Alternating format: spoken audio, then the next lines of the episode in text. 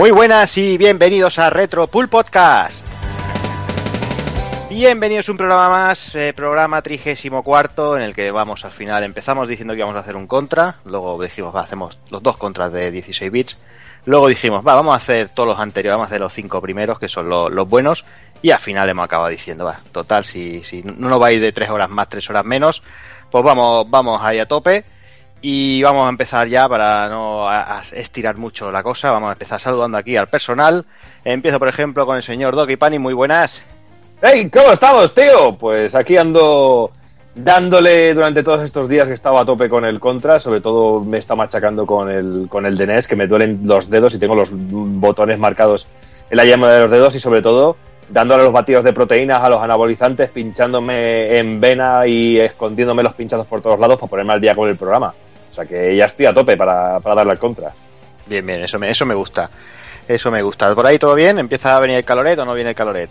Bueno, ya tenemos algo de caloret por aquí, ¿eh? Ya se está yendo el fresquet y bueno, oye, me está encantando las lecciones de Rita Barbera para cuando me vaya a vivir para vuestra zona, tener a estar más cerca, pues no, voy del castellano al valenciano, del valenciano al, al catalán, bueno, poco a poco y me, me voy aclimatando, pero ya sé caloret, sé fresquet y bueno, y el cacaolat, que es lo que tengo en casa últimamente. Muy bien. Tenemos por aquí también al señor Kafka. Muy buenas. ¿Qué pasa, nenazas? ¿Qué tal? Bien, pues aquí con sentimientos encontrados, tío. Eh, por un lado, muy contento de estar con vosotros y que hace poco fue Retro Alba. Un saludo para mis coleguitas allí, que lo pasamos muy bien. Y por otro lado, muy triste, tío, porque tengo que darle el pésame a Evil porque ha muerto uno, uno- un personaje que hizo la mili con él. que el, se- el señor Leonard Nimoy, que ha fallecido hoy. Y desde aquí un saludo a ese Treki grande y famoso. Y Evil, vete cuidando, macho, que te estás quedando ahí tú solo. Bueno, es lo que hay, tío. Pero yo soy el mal es eterno y tú lo sabes. Ay, ay. y por lo demás, tío, pues ya tengo muy contento aquí otra vez a hablar de aquí de, de machos sudorosos con buenos armamentos, como debe ser. Tú a callar, que a ti te molan los robots. Claro que sí. Pues nada, vamos a saludar también al señor Takokun. ¿Qué tal? Muy buenas, buenos días.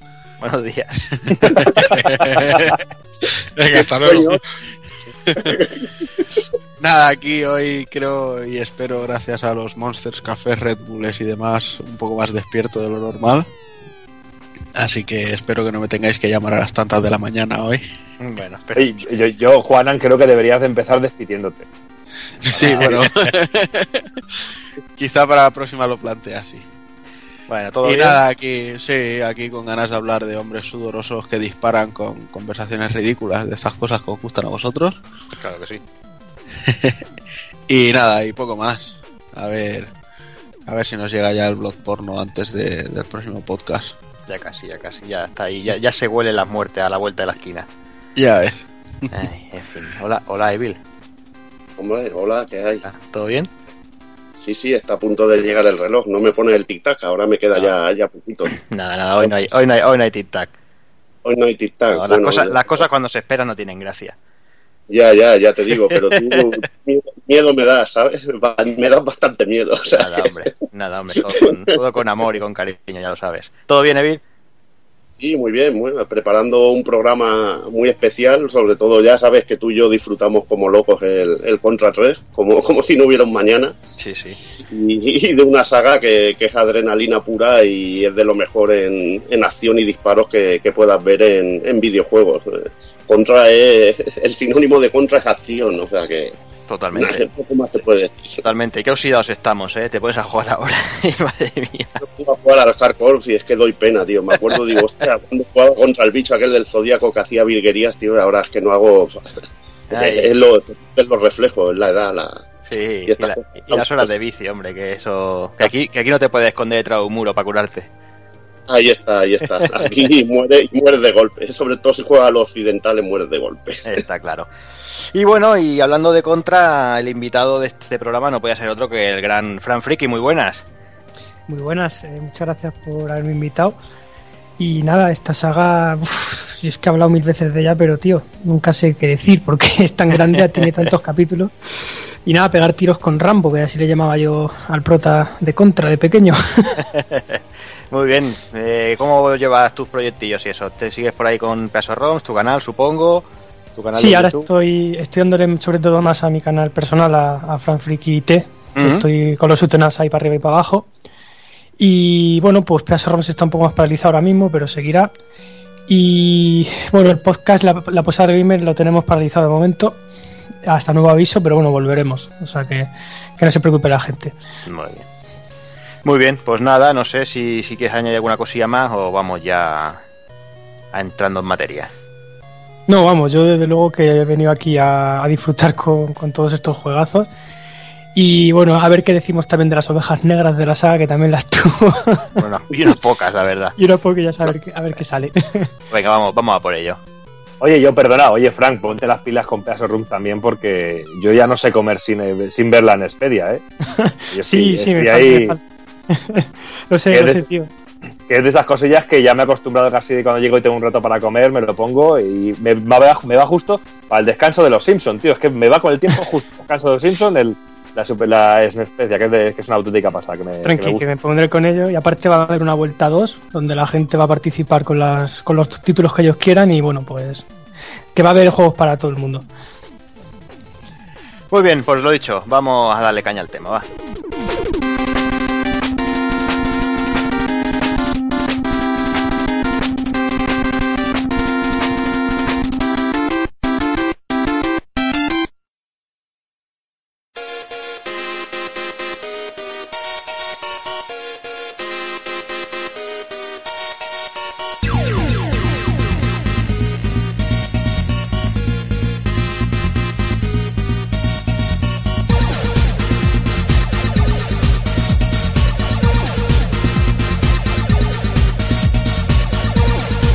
Para el 34 programa, como nos gusta que llamar a nosotros, 6 relojes, 4 nabos, comenzaremos haciendo el indie con los amigos de Retromaniac, analizaremos la saga Contra y remataremos con el ending.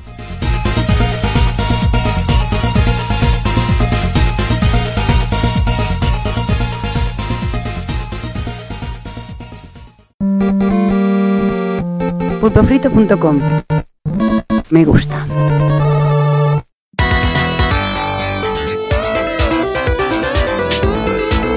Retromaniac y Pulpo Frito presentan Haciendo el con Juanma y Pepe Luna.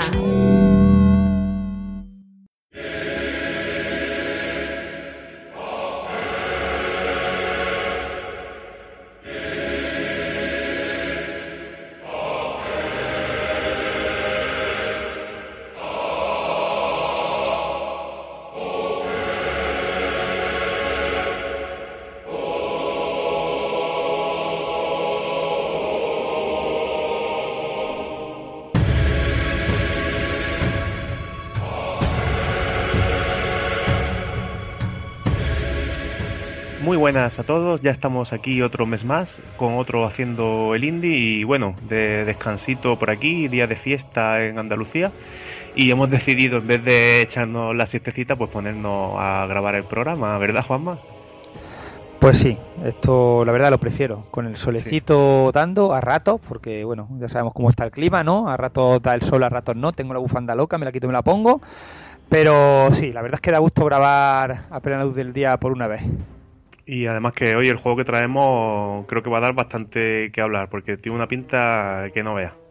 Se trata de Apoteón, un juego de Alien Trap Studios eh, que tiene un poquito de todo, acción, plataformas y exploración bidimensional. También tiene un ligero componente de roguelike contemporáneo, por llamarlo así. Y bueno, Apoteón es su nombre. Eh, su carta de presentación es un acabado gráfico de auténtico lujo, que nos va a hacer viajar a la, a la antigua Grecia, esa que tantas veces hemos visto en historias de dioses y hombres, donde la mitología se, se mezcla con la realidad y nos vamos a meter en una odisea eh, de las buenas que nos llevará de nuestro pequeño pueblo al mismísimo Olimpo. Como no pasando por el Jade, ¿no? Como no podía ser de otra manera, parece que hay que pasar siempre por allí. Hay que pasar por ahí, hay que pasar revisión. bueno, Alien Trap es una pequeña desarrolladora independiente canadiense, eh, fue fundada en 2002 y desde entonces ha desarrollado cuatro juegos: Next Suite en 2005, Capsized en 2011, Autocraft en 2014, eh, muy recientemente, y tan solo un año después de aquel título nos traen ahora este Apoteón. Eh, Apoteón nos pone en la piel de- del protagonista, que se llama Nick Andrews, que no es de Siriza ni nada de eso, ni se va a pelear con Europa. El caso es que al pobre hombre le, le atacan el poblado y empezamos el juego justo ahí, en un escenario algo caótico, destrucción por todas partes, objetos ardiendo, que te puedes quemar también, por cierto, la gente huyendo, intentando salvar la vida, soldados que intentan ahí atizarle y ahí tomamos el control. Entonces, pues empezamos con combatillos también y a, tomar un poco las riendas del juego. En todo momento nos sentiremos uno más en, en mitad de la vorágine, la verdad, pero no, no somos uno más. Tendremos que encarnar al protagonista y empezar a, a poner un poco de orden en la complicada situación. Eso se nota pues cuando empezamos a vagar por el mapa y empiezan a salir ya algunas misioncitas y poco a poco pues nos vamos convirtiendo en los responsables de, de resolver diversos entuertos que van pasando. Es una de esas cosas curiosas, ¿no? Y graciosas que uno muchas veces comenta en los foros, ¿no? Como la manía de, de Link por meterse en las casas en todas las, en todas las entregas de Zelda eh, como si fuese la suya propia ahí rompiendo jarrones, ¿no? Pues aquí lo mismo, un tío que está echando la siesta, se levanta y de repente aparece el jefazo que manda por ella todas las tropas, oye, ven aquí y resuélvelo todo, tú que estabas echándote la siesta tan tranquilamente, pues venga, va, nos ponemos ahí, que es lo que nos toca. Bueno, básicamente encontraremos un mapa principal del poblado en el que afrontaremos combates para abrirnos paso y buscar los lugares en los que llevar a cabo misiones que se nos irán encargando, ¿de acuerdo? Es decir, que tenemos un mapa general, ahí ya habrá combates, tan- hay enemigos y hay aliados también a los que tendremos que ayudar, que casi siempre los aliados, si no les ayudas tú, acaban muriendo, pero bueno, por lo menos entretienen a los enemigos hasta que llegamos nosotros y les damos cera. Y luego... todo, todo eh, un héroe, vaya. Efectivamente. Luego, eh, dentro de ese mapa general, ¿no? que realmente nos dedicamos a buscar eh, sitios donde hay misiones concretas, ¿vale? Podremos pulsar una tecla para ver ese mapa eh, general superpuesto y nos indicará en qué dirección encontraremos dichos trabajos. No se nos guía linealmente, decía, aparecen todos y nosotros decidimos eh, eh, en qué orden queremos hacer dichas misiones, ¿no? Desde el comienzo podemos ver qué tipo de misiones varía entre búsqueda de personajes concretos que nos ayudarán, rescate de otros personajes o simplemente limpieza de enemigos de una zona concreta. No penséis que la cosa se queda ahí, porque nuestro protagonista continuará su periplo y acabará por enfrentarse a los mismísimos dioses del Olimpo. Eso sí, una cosilla que, que no me ha gustado mucho, pese a no ser excesivamente capital para disfrutarlo al 100%, pero bueno, la historia habrá que seguirla totalmente en inglés, tanto el audio como los subtítulos. Al menos tenemos la opción de poner subtítulos, aunque sea en inglés, pero bueno, más o menos te, te puedes enterar. El inglés es sencillito y tampoco se, se trata de una aventura gráfica o juego de rol, así que bueno, poco a poco pues vamos enterándonos de la historia y a poco que controlemos algo el idioma de Shakespeare, pues podemos seguir la historia bien. El estilo gráfico es una de las señas de identidad del juego, es decir, te, te- llama la atención nada más verlo. Y esto pasa como con otros aspectos del juego. Básicamente o lo amas o lo odias. En mi caso, pues lo amo. es muy curioso, pero me recuerda por alguna razón a, a algún juego de Spectrum, de, de MSX1 y incluso la animación así un poco ortopédica. Y claro, como a mí me encanta ese tipo de juegos, pues pues me ha encantado ¿no? este regustillo, aunque la intención no es esa. La intención es que, que se reflejen como si fueran ilustraciones de las típicas vasijas de la Grecia clásica, y está muy bien hecho. Las mismas que sirven en multitud de historias para narrar los orígenes de la historia de un héroe, pues aquí se convierte en el acabado gráfico que nos acompaña durante todo el juego, no solo para contar la introducción de la historia. Lo cierto es que le sienta de maravilla, y la representación de personajes, escenarios y objetos es brutal, y las animaciones no se quedan atrás. Son realmente como si una vasija de esas cobrase vida y tú la controlase. Sí, porque eso es una cosa que me ha gustado mucho también, es que han intentado aplicar ese tipo, ese tipo de al control, lo que es la imagen de, de las vasijas en movimiento se refleja en, lo- las mecánicas de movimiento del protagonista, que por ejemplo es muy ágil, ¿no? Tú le das y es como una especie de Sony, este se empieza a embalar, embalar, tira para adelante y no vea, y luego cuando pega un salto parece que pesa muy poco también, que es muy ligero, tiene unas físicas implementadas que, bueno, son muy creíbles en comparación al acabado técnico que tiene pega bastante bien. Al final, pues el resultado parece que estamos ante un lienzo de la antigua Grecia en movimiento. Una propuesta muy original y que hace que el juego entre por los ojos fácilmente. Muchísima gente, el juego le ha llamado la atención por el, por el tema técnico y luego ya cuando se ha puesto a jugar, pues cuando ha descubierto el, el pastel. Sí, la verdad es que es muy curioso, ¿no? El tema de, la, de la física o la iluminación, ¿no? Porque tú ves eh, este juego en imágenes estáticas y te puede parecer que es mucho más mucho más escueto, pero es una elección totalmente artística. Luego llega el momento en el que llevas una antorcha y el juego de luces y sombras del tiempo real está muy conseguido. Y el tema, como tú dices, es la carrera, ¿no? Pero el momento que hay una cuesta arriba, eh, de repente el personaje se le nota que cuesta eh, seguir hacia arriba. Es decir, está tenido, eh, tenido en cuenta el tema de la pendiente a la hora de correr, en fin, que, que tiene un contraste curioso, ¿no? Pero deja claro el tema gráfico no es por un tema de limitaciones, sino es una elección artística totalmente consciente que no lo limita en cuanto a lo técnico. Y la jugabilidad pues no se queda atrás, nos encontramos ante un auténtico roguelike contemporáneo, con plataforma, mucha exploración, sistema de gestión del personaje propio de un RPG de acción. Este es un género que cuenta hoy día con exponentes de la talla de la Mulana o Guacamele, pero creemos que, que, merece la pena ¿no? Eh, pensar que este juego los puede mirar de tú a tú sin despeinarse, aunque eh, sea distinto. Por ejemplo, la Mulana, ¿no? Pues eh, recuerda a otro tipo de juegos, ¿no? Juegos, por ejemplo, de Super Nintendo, en sus inicios originales a juegos también de, de MSX, ¿no? Pero con otro acabado totalmente distinto, pero lo que es en cuanto a concepto de juego, yo creo que, que puede llegar a divertir tanto como aquel. Otro punto también muy trabajado es el de crafteo, armas y, y los objetos. Por ejemplo, las armas nos las vamos encontrando a lo largo de la aventura, se cuentan por decenas, ¿no? Y podemos coger a cholón. Vamos destruyendo el escenario y nosotros vamos cogiendo de ahí, de los enemigos caídos también.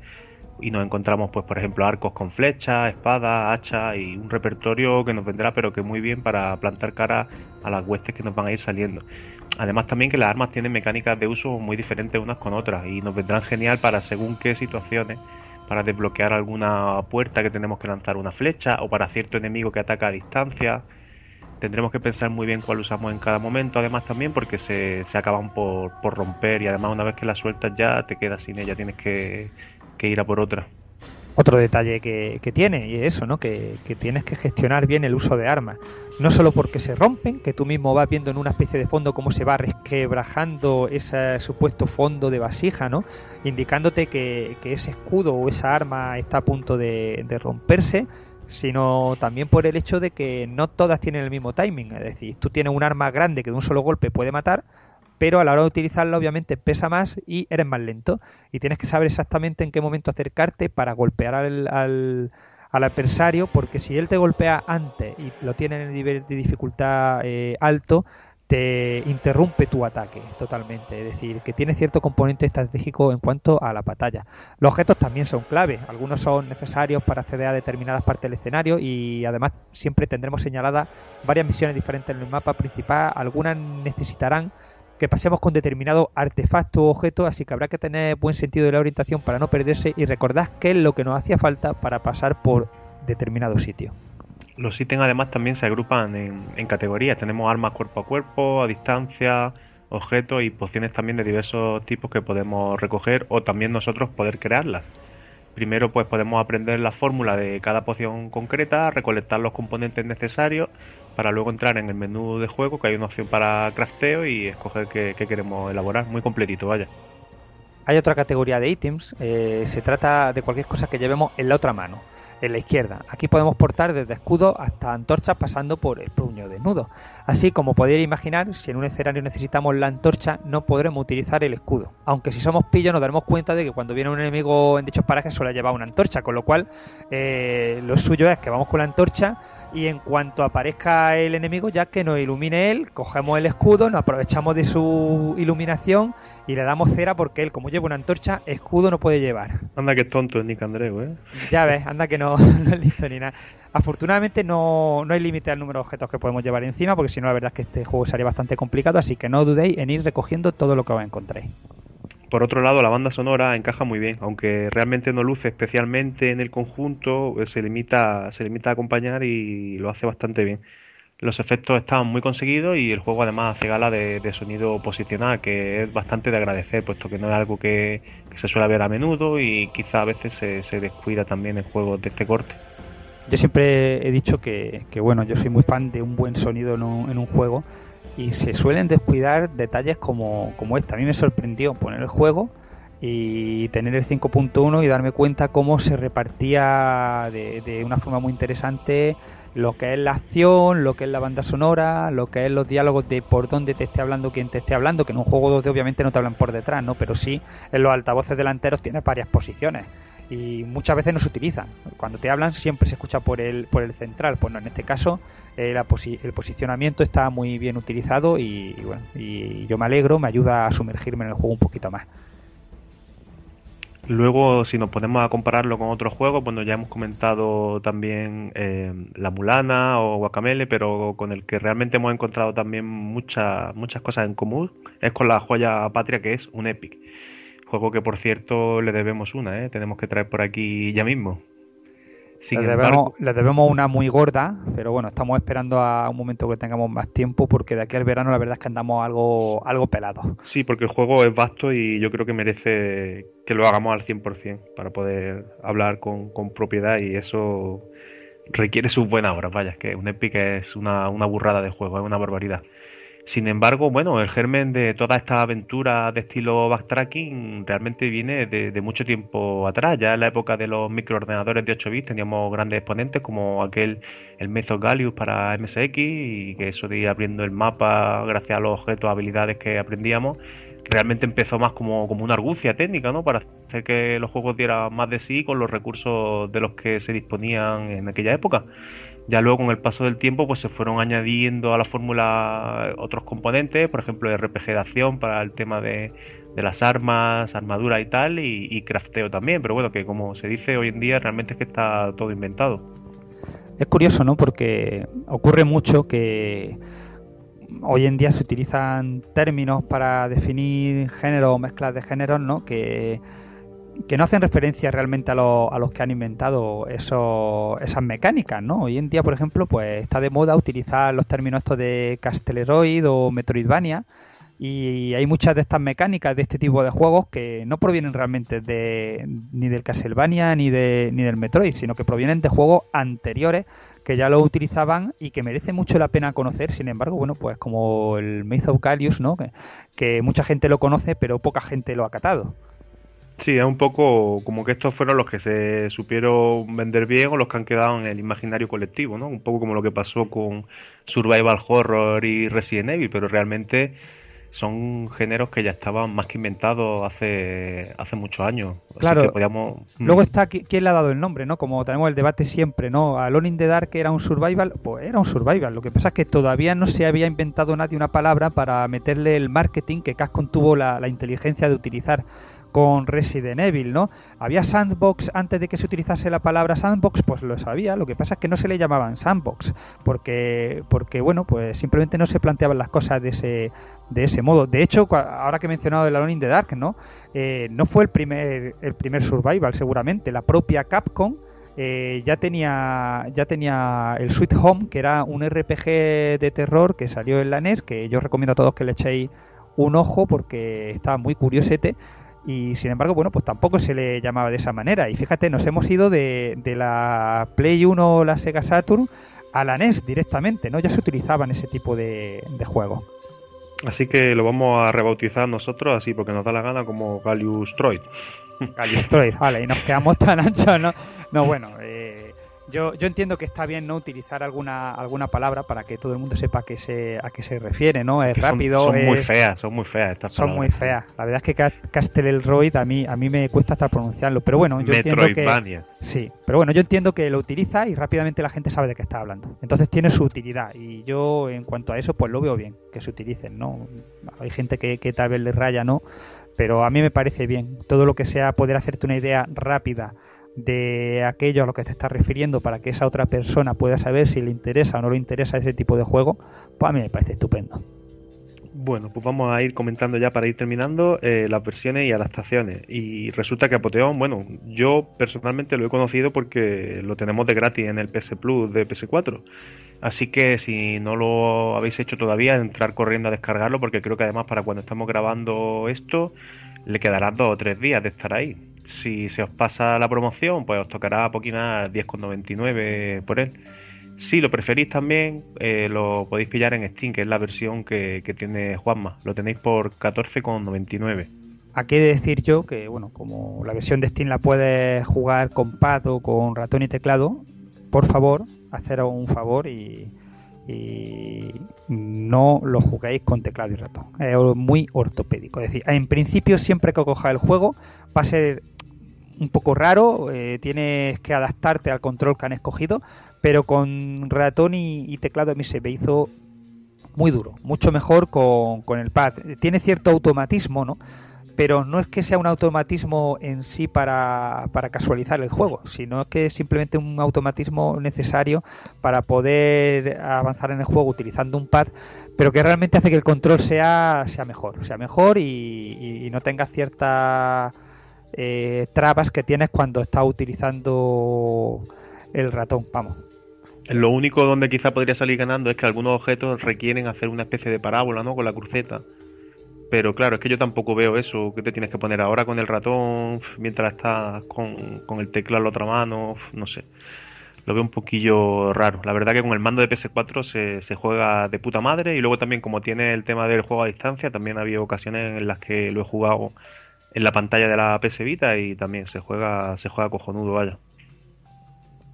Eh, yo he de decir que en, en, PC el pad que he utilizado es de la Xbox 360 que bueno, es muy común y, y como ya saben seguramente todos nuestros oyentes, pues un pad muy cómodo y se ajusta también a la perfección a, a este juego. Bueno, también es verdad que, que, ya digo, hay que cogerle el tiento al control porque es curiosete. Entre el control que tiene la animación y el aspecto técnico, yo entiendo que es un juego que aunque a nosotros nos haya encantado, no es para todo el mundo. Es decir, yo he leído a mucha gente que no, que no le ha gustado nada, que, ha durado 10 minutos y lo ha quitado, o, o los primeros pasos y incluso no entiende por qué, por qué hay parte de la prensa especializada o gente en los foros que le entusiasma. Bueno, pues yo no puedo más decir que, que, me ha encantado el juego y que sí es verdad que cuando lo cogí la primera vez mm, pensé que me iba a decepcionar, pensé que me iba a costar más, pero que una vez que me hice a su control y pude centrarme en jugar y en disfrutar, me ha parecido un juego muy, muy, muy interesante decir ya como opinión final, pues que Apoteón es un juego que primero te entra por los ojos y luego ya cuando estás jugando es lo que dice Juanma, es un género que te tiene que gustar. Si no te gusta, pues seguramente te preferirás estar en otra cosa. Pero como te gusta el tema de acción, plataforma y exploración también, aunque bueno, decir también que el tema de la exploración es algo más ligero que en otros juegos, no es como un Epic o la Mulana que ala, tú te buscas la vida por el mapa Aquí con el tema de ir eh, marcándote las misiones donde están, aunque no hay un orden para hacerlas, pero sí es una disposición en la dirección en la que están, pues es más fácil que no te pierdas, ¿no? El componente de backtracking quizá está algo más suavizado, entonces quizá también puede ser una buena puerta de entrada para jugadores que, que lo prueben y si ven que les gusta, pues ya que se dediquen con alguno más hardcore que, que lo hay. Sí, en ese aspecto está más suavizado. Tal vez el aspecto que tiene por contra un poquito más duro es el tema del combate. Como digo, no todas las armas son iguales. Tienes que ver cuándo golpeas, tienes que acercarte en el momento exacto para darle y que no te dé él. Eh, tiene su, su aquel, ¿no? No puede ir a saco como realmente no, no, sé yo algún juego que puedas ir a saco, ¿no? Pero que me refiero que, que tienes que tener mucho cuidado y tienes que tener una buena gestión de, sí, de cada combate. Tener, no dejar que te objetos también. Ahí está, no dejar que te arrinconen, como te arrinconen pues tienes un problema y tener mucho cuidado si te encuentras con dos enemigos, es decir, esto no puede llegar aquí y liarte a repartir tollinas y salir victorioso. Te pegan dos dos tortas y te están ya bajando la barra de vida y a lo claro. mejor te empiezan a interrumpir los ataques el uno con el otro. Tienes que echarle su momento a, a, a, los combates. Con esto no quiero decir, a lo mejor da la sensación de que son más difíciles de lo que son. No, no son tan difíciles, ¿no? Pero hay que tener en cuenta una serie de factores para cogerle el truco a los combates y si no, y si quieres ir a saco, seguramente pues acabará mordiendo el polvo. Así que bueno, esto es lo que nos ha parecido Apoteón. Así que los que tengáis PS4 y PS Plus ya sabéis, entrar si no lo habéis hecho ya, descargarlo, lo probáis y ya nos comentáis qué os ha parecido.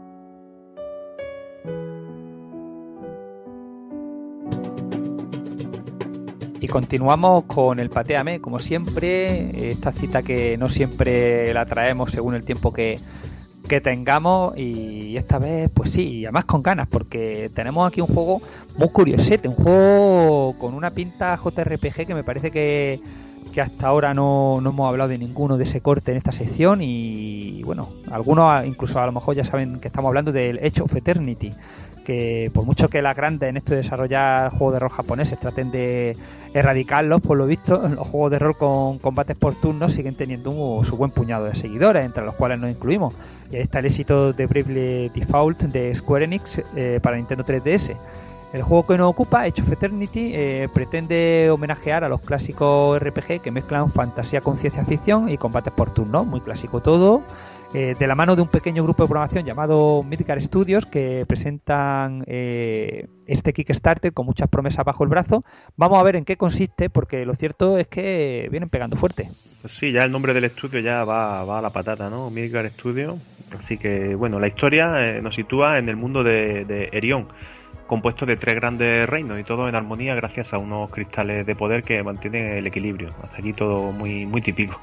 Todo bien hasta que este idílico reino pues, recibe un ataque alienígena que los pone contra las cuerdas, obligando a sus habitantes a crear el consorcio, que, no son los de los autobuses. ¿eh? Se trata de un aparato militar que se proclama con el poder absoluto en pos de vencer a la amenaza alienígena y para ello decide romper el equilibrio de los cristales para usarlos pues, como, como arma en contra del invasor.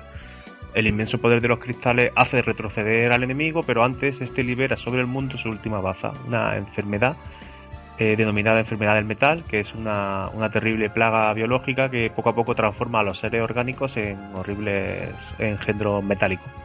El consorcio pues había traído la paz pero a un alto precio porque todos los infectados por la enfermedad del metal tenían que ser puestos en cuarentena, aislarlos del resto de la población y finalmente pues acababan transformándose en, peligrosos monstruos. O no sabía uno que es peor. Bueno, nuestra aventura comienza unos años después. Controlamos a Darion de la Real Academia de Astria, que va a vivir un épico viaje en compañía de la joven Selene eh, en el que deberán enfrentarse al mismísimo consorcio, puesto que ambos se dedican a estudiar la magia de los cristales y la tecnología mecánica que ha ido surgiendo a raíz de la evolución de la enfermedad del metal y, esto está absolutamente prohibido. Juntos irán formando un grupo de aventureros que tendrán en sus manos desentrañar el misterio de la guerra entre el consorcio y los invasores. Y todo en un mundo devastado por las consecuencias de las plagas desatadas en tal contienda.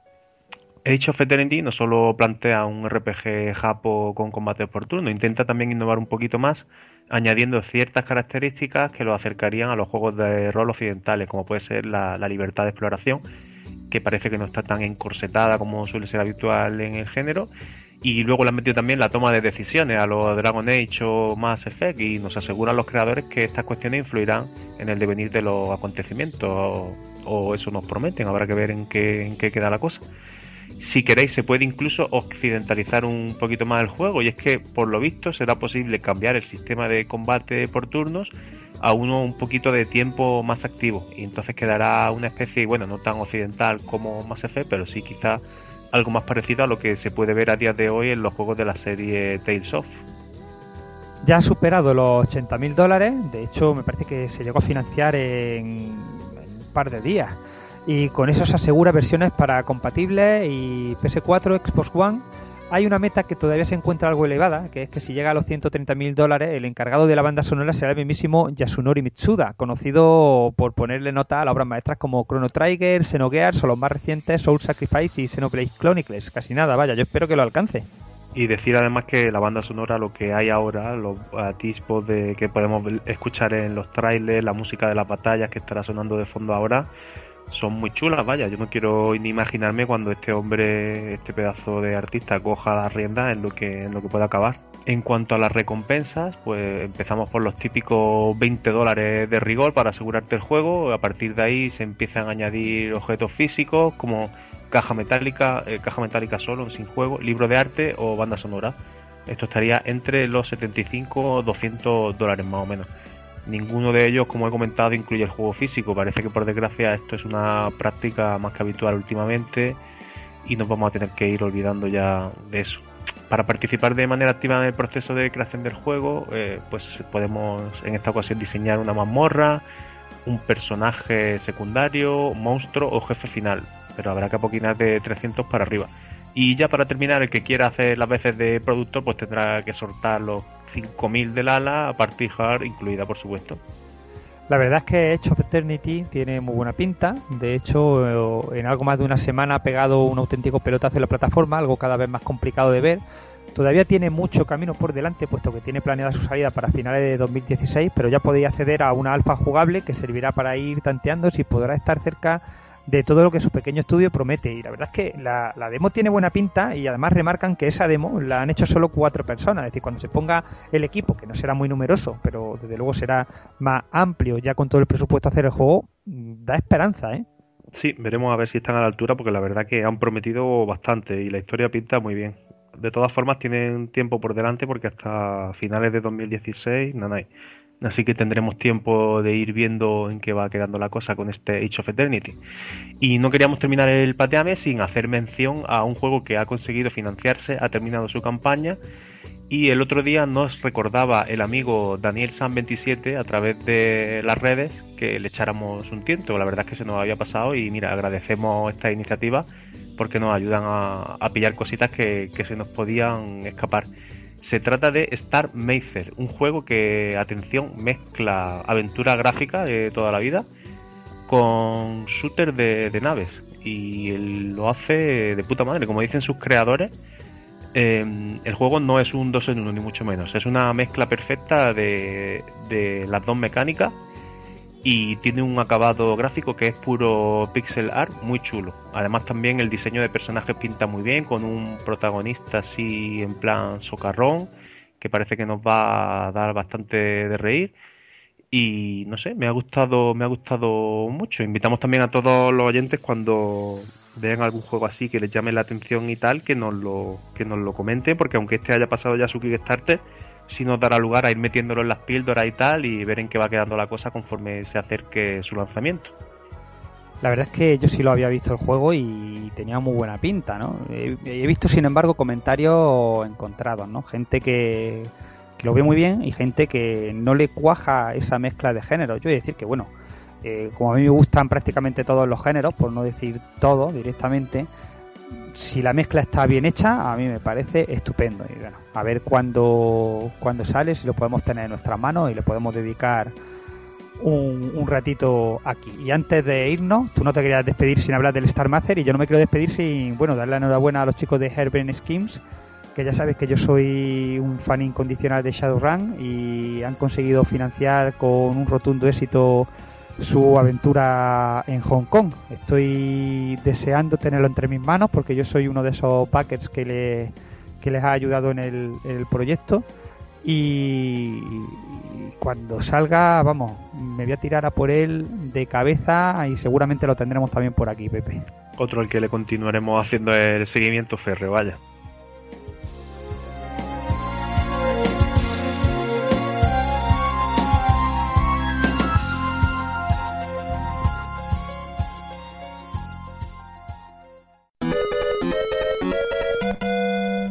Traemos solo una píldora porque veo que nos come, nos come el tiempo, así que tenemos que, abreviar lo que teníamos preparado y nos quedamos con una. Entonces hemos decidido quedarnos con la Raspberry Pi 2, que nos trae potencia, precios asequibles para tu máquina de emulación. El lanzamiento de Raspberry Pi hará apenas unos 3 años fue toda una revolución. Eh, por muy poco dinero podíamos tener un ordenador de placa reducida que cabía en la palma de nuestras manos. Lo mejor de todo es que al proponernos un sistema operativo basado, eh, basado en el kernel de Linux y en el software libre, podíamos hacer lo que nos viniera en gana con dicho ordenador. Con los conocimientos adecuados podíamos usarlo para aprender a programar, como centro multimedia e incluso como consola de videojuegos. Muchos programadores enseguida empezaron a trabajar en emuladores para este sistema, lanzándose incluso RPI Chameleon, una distribución hecha para jugar que traía de serie multitud de emuladores de consola y microordenadores. Y aunque funcionaba muy bien, la pega era que Raspberry Pi estaba un poco limitada técnicamente, algo lógico por otra parte, no se había diseñado como sistema de juego, así que como mucho era capaz de emular sistema de 16 pi y con todo y con eso en ocasiones petardeaba. El tema es que la Raspberry Pi 2 eh, presume que será capaz de emular más sistemas. Eh, gracias a la mejora de, de, todas sus características, pues el rendimiento superior va a hacer que incluso se pueda llegar a emular sistemas como Nintendo 64. Algo impensable en, en, los primeros modelos. De momento, en las primeras pruebas realizadas también ha sido capaz de mover el Scum VM y un port de Doom sin, sin muchos problemas. Lo mejor de todo es que al compartir el núcleo del sistema operativo con su versión anterior, todo el trabajo realizado hasta ahora será totalmente válido. Los emuladores actuales tendrán mejor rendimiento e incluso podrán mejorar algunos que fallaban debido a las limitaciones del hardware. Ya nos comentó el amigo Dark Casca que había tenido la ocasión de ver una en RetroAlba en movimiento y una de creo que era del primer modelo, no de esta segunda, y nos comentó que, que, petardeaba bastante, así que yo creo que le va a venir muy bien esta segunda versión con, con más cositas. Si queréis haceros con una Raspberry Pi 2, pues la tenéis disponible en el mercado por el precio de unas 24, 24 libras más o menos. 24.000 hubiese sido una pasta. 24.000.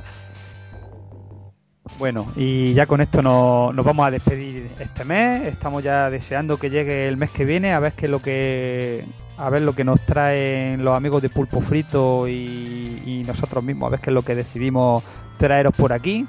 Eh, un abrazo a todos, muchas gracias por escucharnos. Un abrazo, dejamos con contra.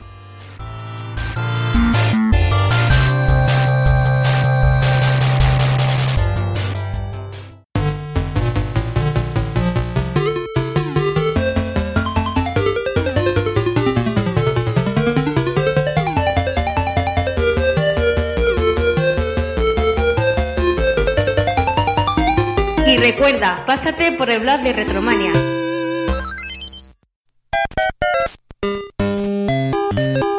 Visítanos en pulpofrito.com. Te esperamos.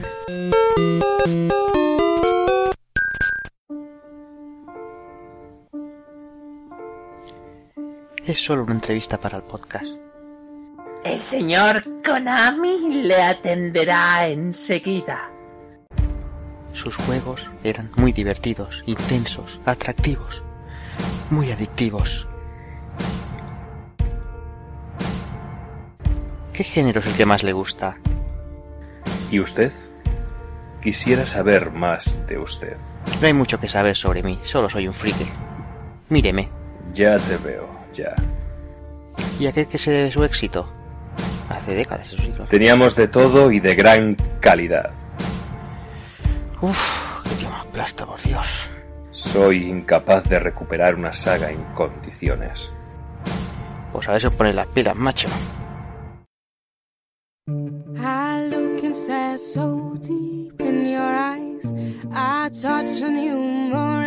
Tuve un comienzo duro con un juego de ranas cruzando carreteras, entre otros. Deberíais olvidaros de nosotros, ya no nos van los juegos clásicos. Los gustos del gran público son peculiares. No lo entenderíais nunca. Solo sois cuatro frikis cuarentones.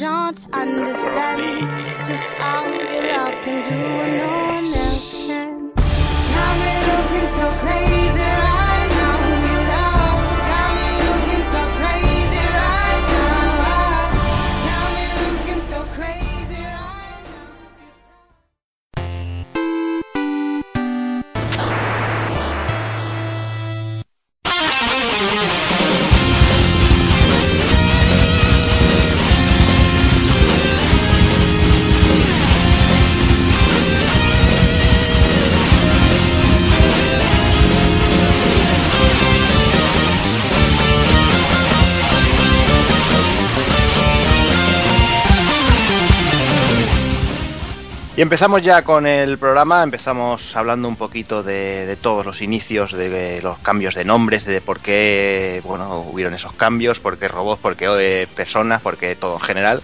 Todo un poco, un poco reliado, pero vamos a intentar ahí arrojar un poquito luz sobre el asunto para la gente que no lo sepa, que supongo que habrá alguno todavía que, no lo sepa. Y para empezar, pues nada, comentamos que el arcade se lanza principalmente en, en, en tres versiones, para una para cada mercado. En Estados Unidos y, y Japón se, se, llamó Contra como tal, y en Europa se le rebautizó primeramente como Grisor, para quitar lo que eran las referencias a, las guerrillas de la Contra nicaragüense. Eh, es algo extraño porque todo esto es, eh, como, bueno, si no lo sabéis, os lo explicamos un poquito. Lo que es la Contra nicaragüense era un grupo insurgente, el cual luchaba contra el gobierno sandinista y, y había sido básicamente impulsada por el gobierno de Estados Unidos por parte de Ronald Reagan el cual, pues nada, se dedicaba a entrenarlos, a armarlos y a financiar a las, a las contras para que pudieran derro- derrocar al, gobierno. Eh, la lógica sería que, se hubiera censurado este nombre en Estados Unidos, por, por la clara referencia a eso, pero no, aquí como supo que estábamos ahí en plan, en plan pelotilla con Estados Unidos para no perder la costumbre, pues se dijo en Europa se, se optó por, por, por censurar ese nombre o por, o por cambiarlo y llamarlo Grisor. Eh, poco después del lanzamiento de las recreativas, vi, apareció Ocean por allí, la- licenció la, la marca Grisor y empezó a distribuirlo eh, el juego en esos microordenados que tanto le gustan a Evil. muchísimo, muchísimo. Muchísimo, ¿verdad? y bueno, y ya para finalizar, eh, entraba Nintendo en el ajo eh, y que no contenta con cambiar el nombre, dijo dijo que a los europeos, básicamente al mercado alemán, no le gustaban los, los personajes humanos y que la cosa había que pues, cambiarlo por robots que, que molaban más, ¿no? Que a los europeos nos molaban más los robots y nada, y así nacía la, la saga Probotector. Fíjate que esto es curioso, yo siempre lo, lo he visto muy curioso antes de conocer todo esto, de las contras nicaragüenses y todo esto, eh, que, que siempre el tema de los robots y los mechas y eso, pues que, que pegaba mucho más con el mercado japonés y que les iba a gustar mucho más los japoneses, siempre lo vi muy contradictorio en ese sentido. Sí, Y yo, y yo, tam- Raro. y yo también tengo que decir que, que a mí me hacía mucha gracia el tema de los robots y eso, pero luego cuando ya pude, puedes ver la realidad y ves a los tíos cicladitos y ves a la- esa gente, pues a mí también me gustaba mucho, porque yo estaba muy flipado con todas las películas estas de comando y todas las películas estas de héroes de acción musculosos que repartían por todos lados. Claro, Te, te sentías identificado, que es normal. Sí, hombre, en aquella época cuando pesaba 100, 100 kilos con 10 años, sí, también, igual, igual. Y bueno, eh, lo que comentaba muchas veces, ¿no? En aquella época, pues los videojuegos eran un reflejo directo de lo- los, gustos de- del momento. Y en aquella época, pues estaba eso de moda, lo que comentaba, lo que el cine de machotes, de tío, de tío cachas, y que un tío era capaz de derribar un, un yo que sé, un, un- un F-16 o, o, o cepillarse un ejército del solito. Y bueno, y para la, contra, para la portada de Contra, eh, contrataron a Bob Wakelin, eh, que es uno de los artistas principales de, Ocean, de Ocean y de Imagine, que conoceréis muchísimo sus portadas, seguramente, aunque no de eso, o sea, las habéis visto mil veces porque ha, hecho grandes portadas como la casi siempre para microordenadores, como la portada del Ninja Gaiden, de Rainbow Island, de Operation Wolf y muchísimas más de, de esa época, que, y él mismo reconoció que sobre todo se inspiró para la portada de Contra en, en los personajes de esto, de las películas de acción de los 80. En un principio, él, él mismo comentó que ambos diseños de la portada de Grisor los, sacó de Depredador. Eh, si os fijáis bien, eh, ambas posiciones de los héroes eh, son Schwarzenegger directamente. Eso sí, para diferenciarlos uno del otro, al que aparece en la derecha decidió sustituirle la cabeza por una cabeza ya con melenita así morena y con una cinta roja, que obviamente hacía clara referencia a Rambo a, a Sylvester Stallone. Después en, en otras portadas subieron varias, varios, varios homenajes, por decirlo de alguna manera, eh, también a Schwarzenegger y sobre todo a Stallone, a estos dos grandes mitos de, de la época.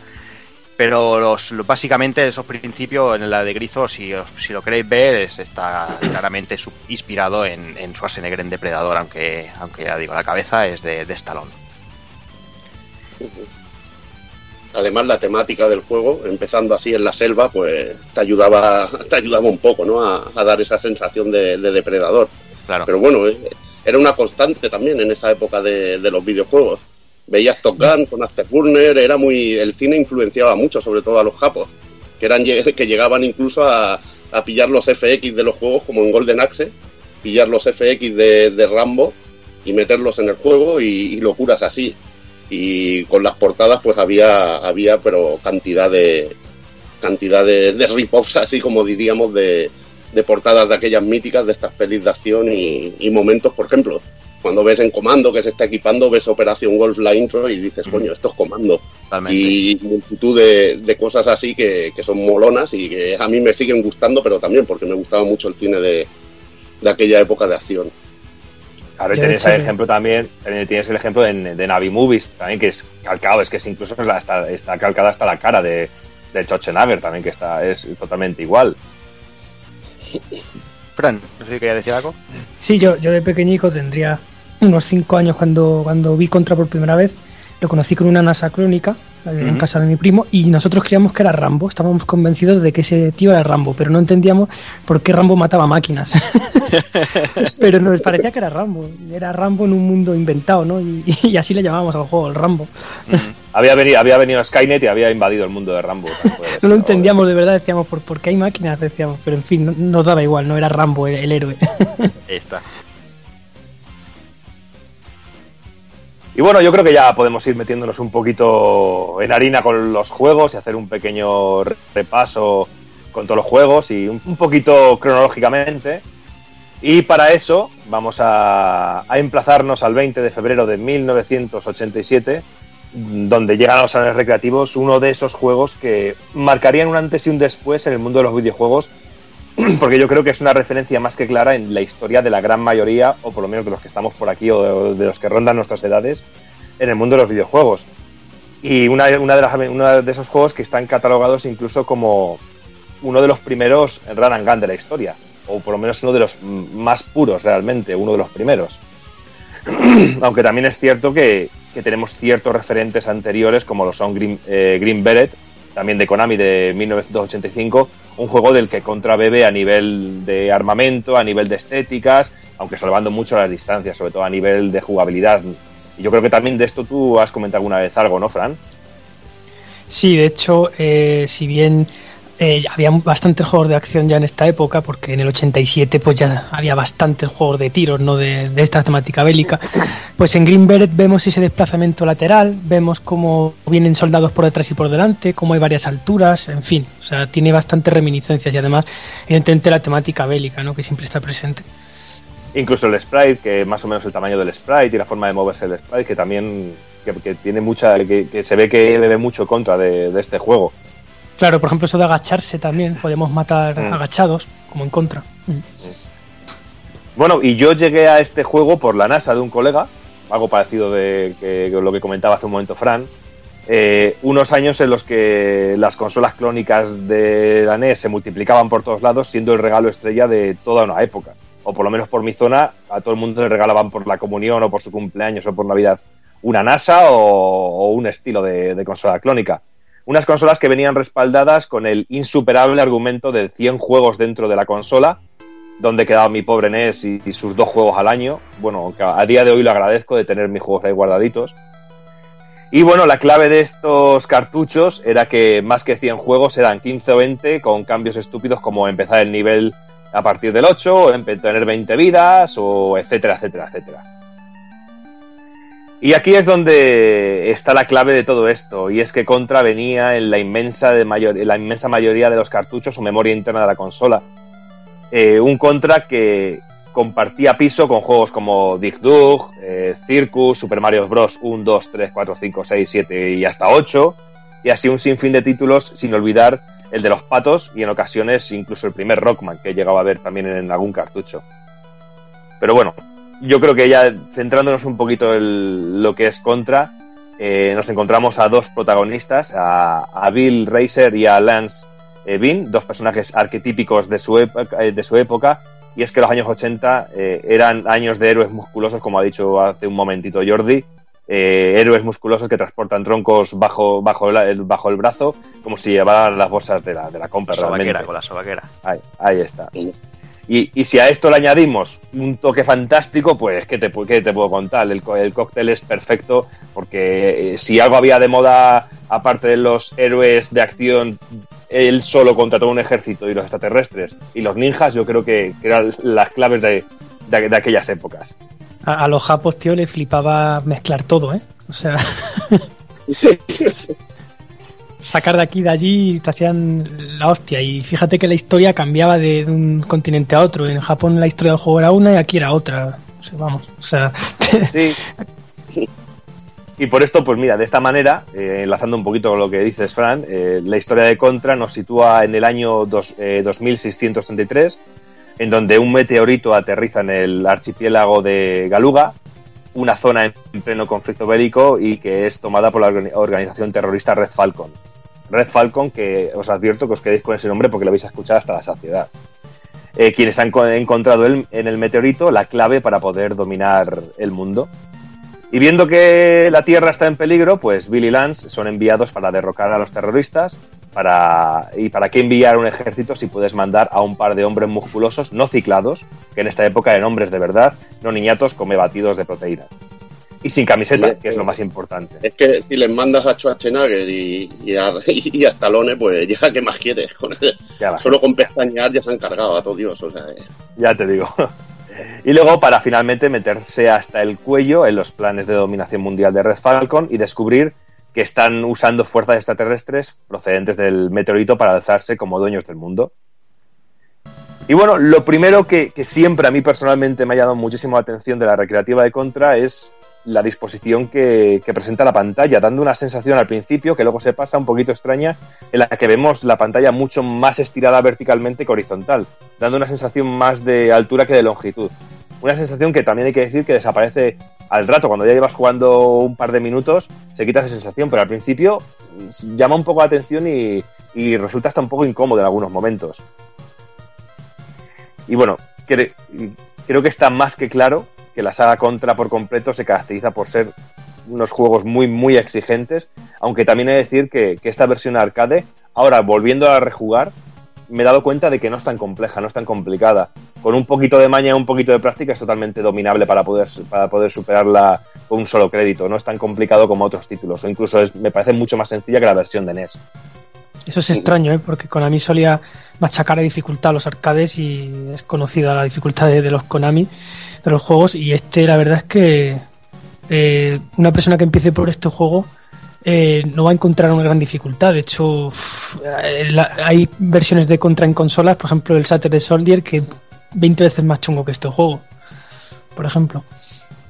Sí, aunque también hay que decir que, por ejemplo, la recreativa tiene algo que, que luego lo comentará supongo también Takokun, que le había llamado la atención de la parte que él va a, tra- a trabajar, que la recreativa no te- llegaba a un punto que no te dejaba continuar. Cuando habías continuado cuatro veces, creo que son cuatro veces, eh, no te deja continuar la partida desde donde has dejado. Hombre, claro, no sale una mano que no te deje meter moneda, no son gilipollas los, los tíos de los recreativos, pero realmente te, te sale el pantallazo de Game Over y no puedes continuar la partida, que también me ha llamado bastante la atención porque yo esto no lo recordaba. Es una estrategia interesante, porque tú piensas que si te deja continuar hasta el final y te has pasado el juego, puedes de- tener la tentación de decir, hostia, pues ya me lo he pasado, ya no vuelvo a jugar más en la vida. Pero si te Sí. dejan así, siempre vas a querer mejorar para pasarte el juego y poder ver el final. O sea que no sé, Sí, para mí es una estrategia interesante de, de picar a la gente.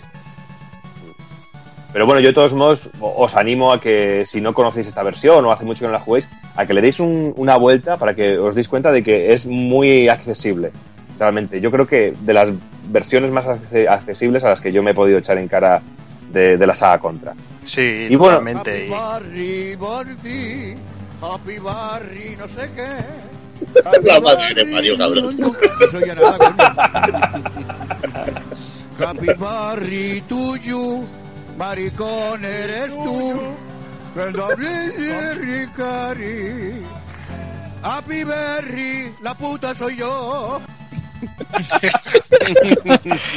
Bueno, nada, nada, quería hacer el pequeño, un pequeño parón. eh, no por ser esperado, no quiere decir que, que no, lo, no lo quisiéramos hacer y que nada, que te queremos felicitar desde aquí esos 40 Gracias. años, que sean por otros 40 otros o, o más.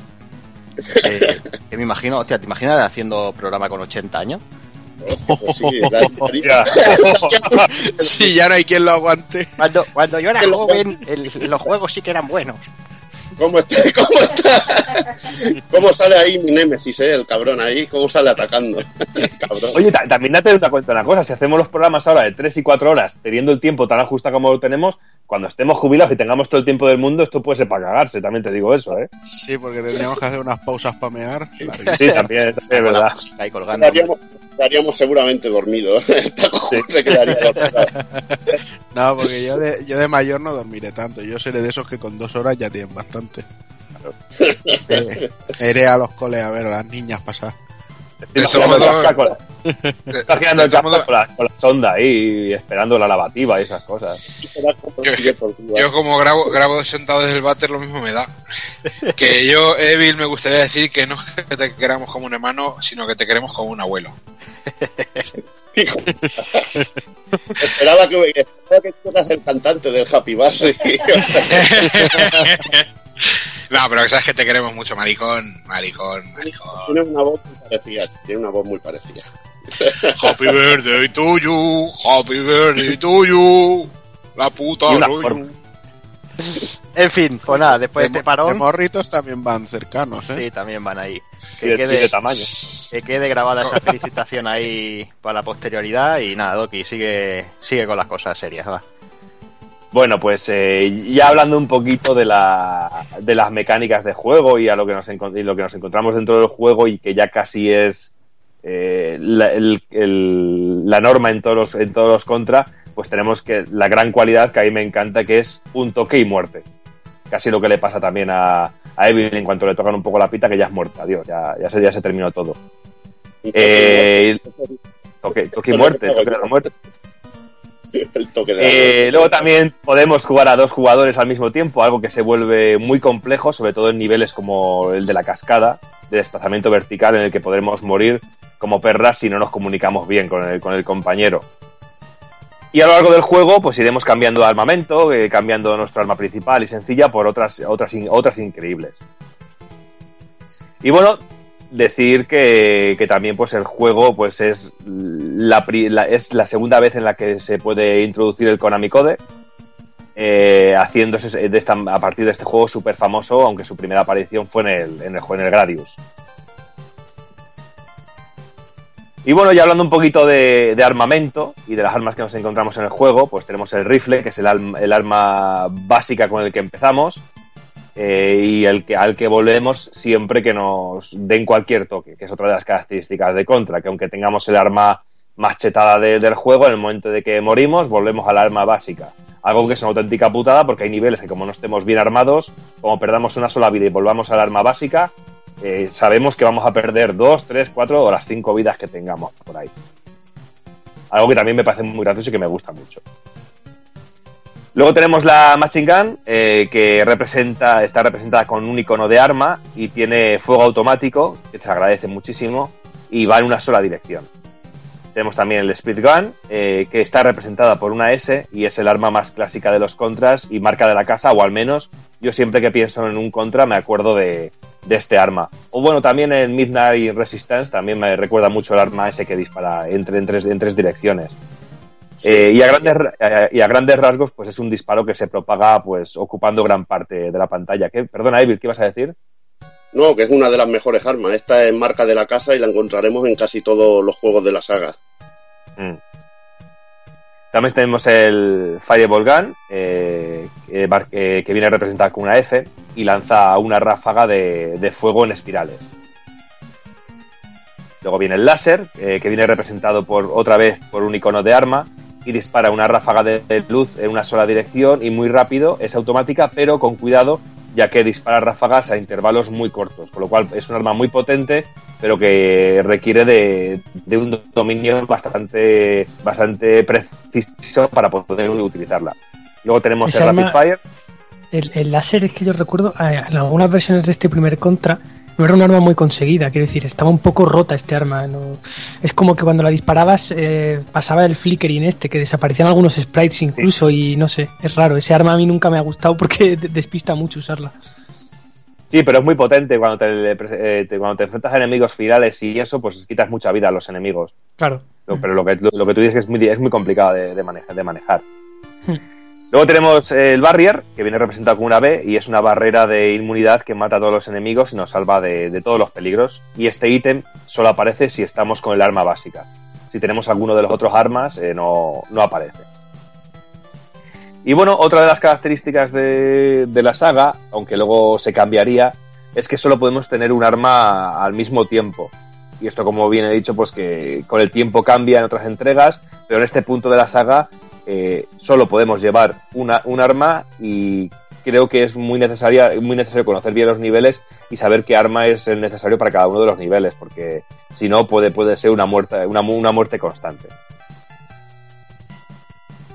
Y bueno, pues eh, luego a la hora de jugar, eh, cuando nos encontramos en, en este primer contra dos tipos de niveles y creo que ya es, ya viéndolo ya con, con ojos de día de hoy, ver, viendo toda la saga contra, vemos que cada uno de los juegos tiene varios tipos de niveles, cada uno exclusivos, cada uno diferentes, intenta innovar porque no tiene un desarrollo siempre, siempre igual. Y en este primer contra nos encontramos dos tipos básicos de niveles, con ciertas variantes.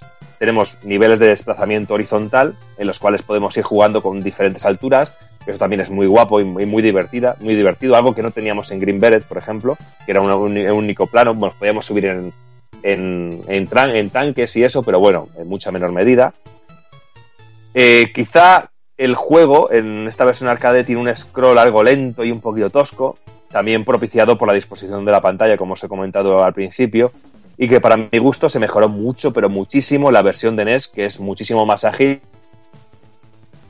que para mi gusto la versión de Contra de NES sea la superior y la, y la más potente y la más, la más perfecta de todas.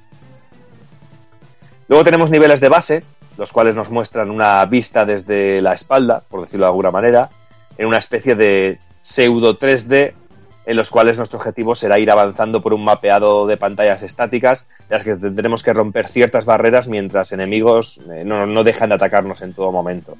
En la versión de arcade, por ejemplo, también contamos con un pequeño mapa e incluso una cuenta atrás. Esto en la versión de NES no lo tenemos.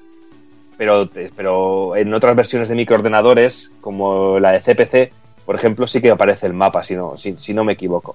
Sí, además que lo del, lo del tiempo es súper cabrón, porque el- está el tiempo súper ajustado. O sea, está justo para que te sepas el nivel de cómo, cómo salir de ahí si no mueres.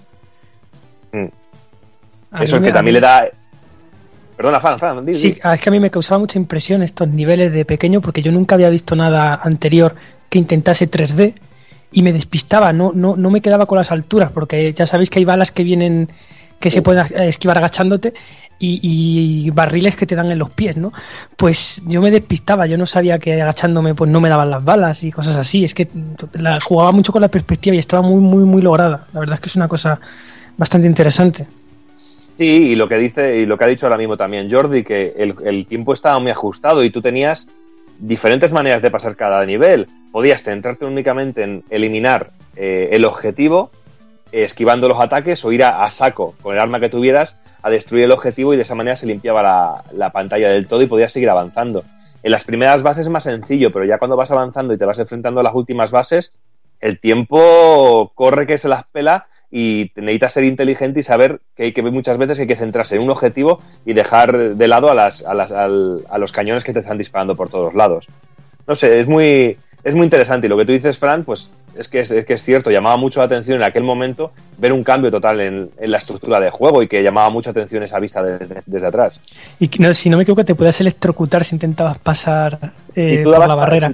Eso es, si dabas hacia, hacia arriba, bueno, hacia adelante, te electrocutabas y perdías una vida. Con lo cual era una putada, porque perdías el arma, como no tuvieras el arma tocha, pues la habías cagado y bueno, etcétera, etcétera, etcétera. Porque cada vez que morimos, empezamos de nuevo con el arma básica y simple, lo cual es una auténtica putada y es que hay que tener mucho, mu- mucho, muchísimo, muchísimo cuidado.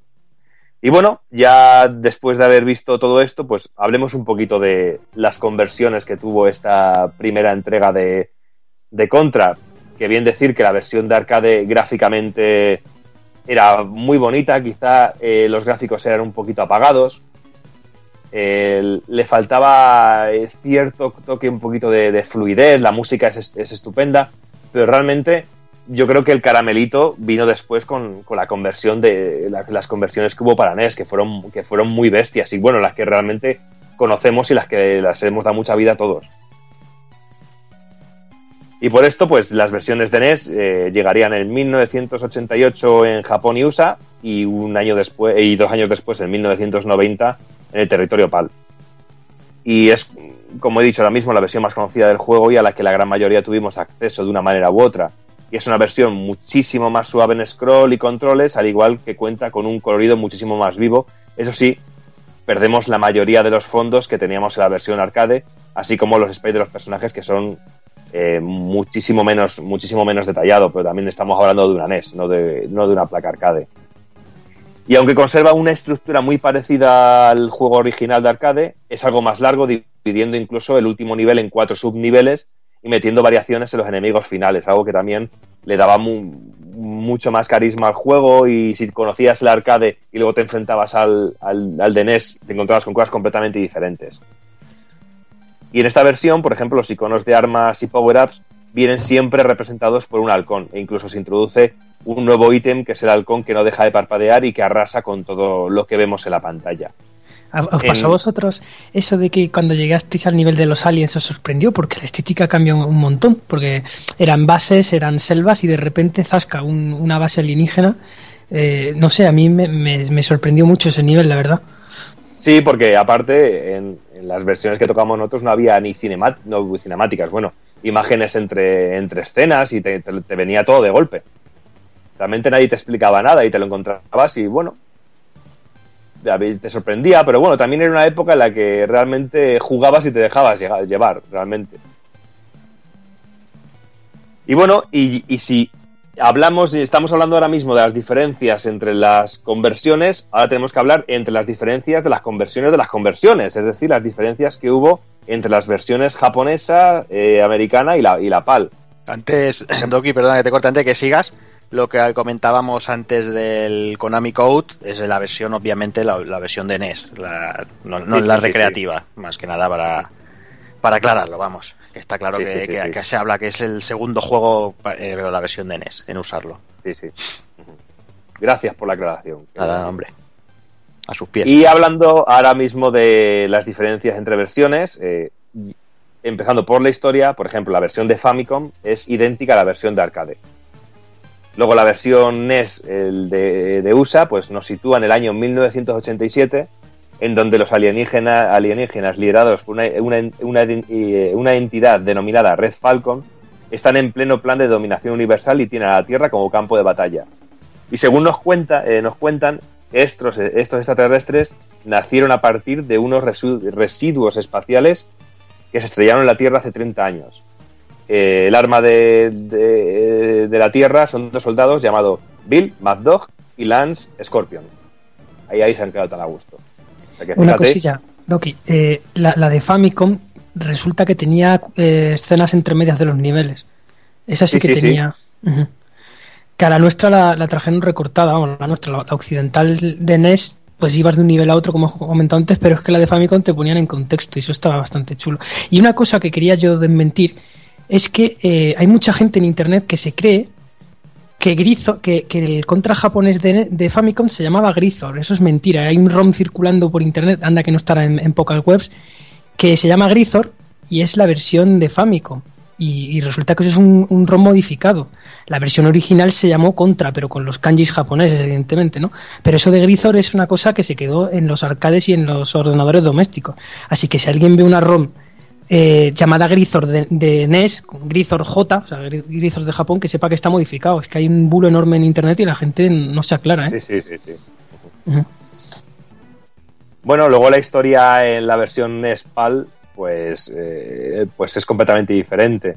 Eh, incluso ya no es Contra ni Grizor, como estaba aclarando ahora mismo aquí el amigo Fran Friki, es Probotector.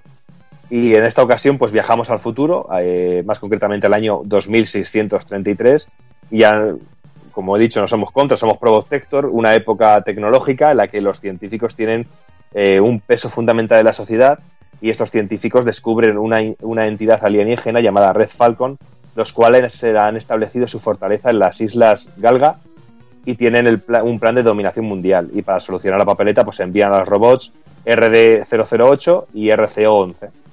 Ahí queda. Y es que, madre, madre mía, la diferencia con las historias y cómo Red Falcon salta de ser unos terroristas a ser una entidad, a ser un extraterrestre, a ser un cerebro, a ser, madre mía, es una, es una auténtica pasada. Mm, Además, creo que, no, no sé si, si, ahora no estoy seguro, pero creo el haber leído que las primeras versiones de NES para el mercado PAL llegaron como contra. Fue un poquito más tarde que apareció lo- el primer Probotector, o sea, cuando le dieron los alemanes por cambiarlo. Sí. Sí, porque todo esto del cambio viene pues, de, de parte de Alemania. Sí, como siempre, vamos. Y bueno, y aparte de la historia, existen un montón de diferencias en los mismos juegos y entre sus diferentes entre sus diferentes regiones. Por ejemplo, la versión japonesa funciona de manera completamente diferente a la versión USA o la PAL.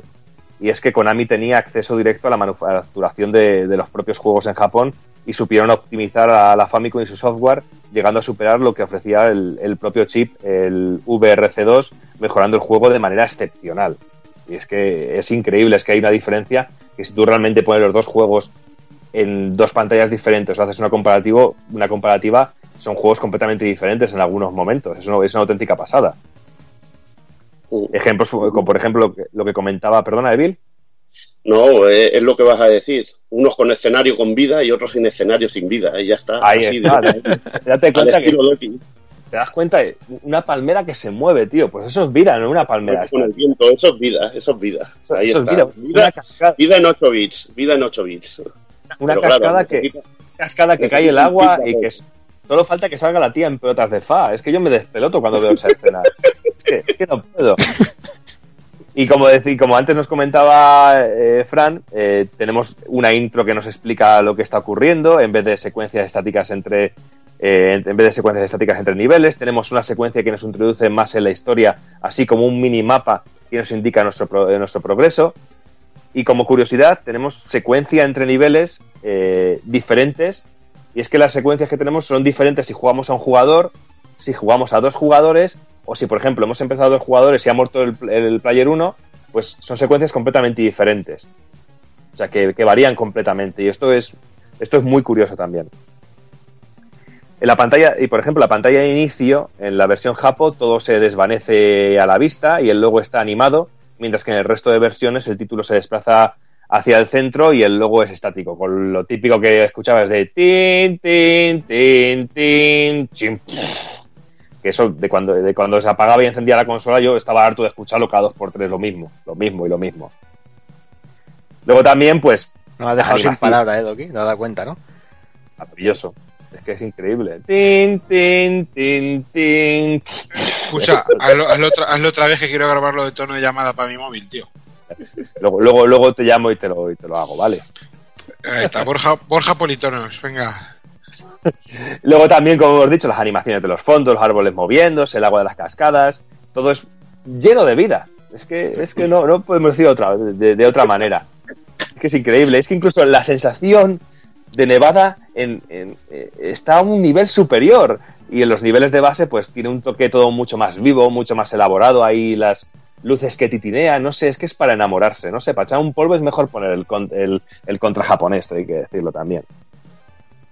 Y la música al eliminar, ah, al eliminar alguno de los boss es igual que la versión arcade y el resto de versiones tienen su propia, su propia fanfarria. El juego, por ejemplo, también es mucho más complicado en esta versión e incluso el juego es diferente en posición de los enemigos, cantidad y si jugamos a, a uno o dos jugadores.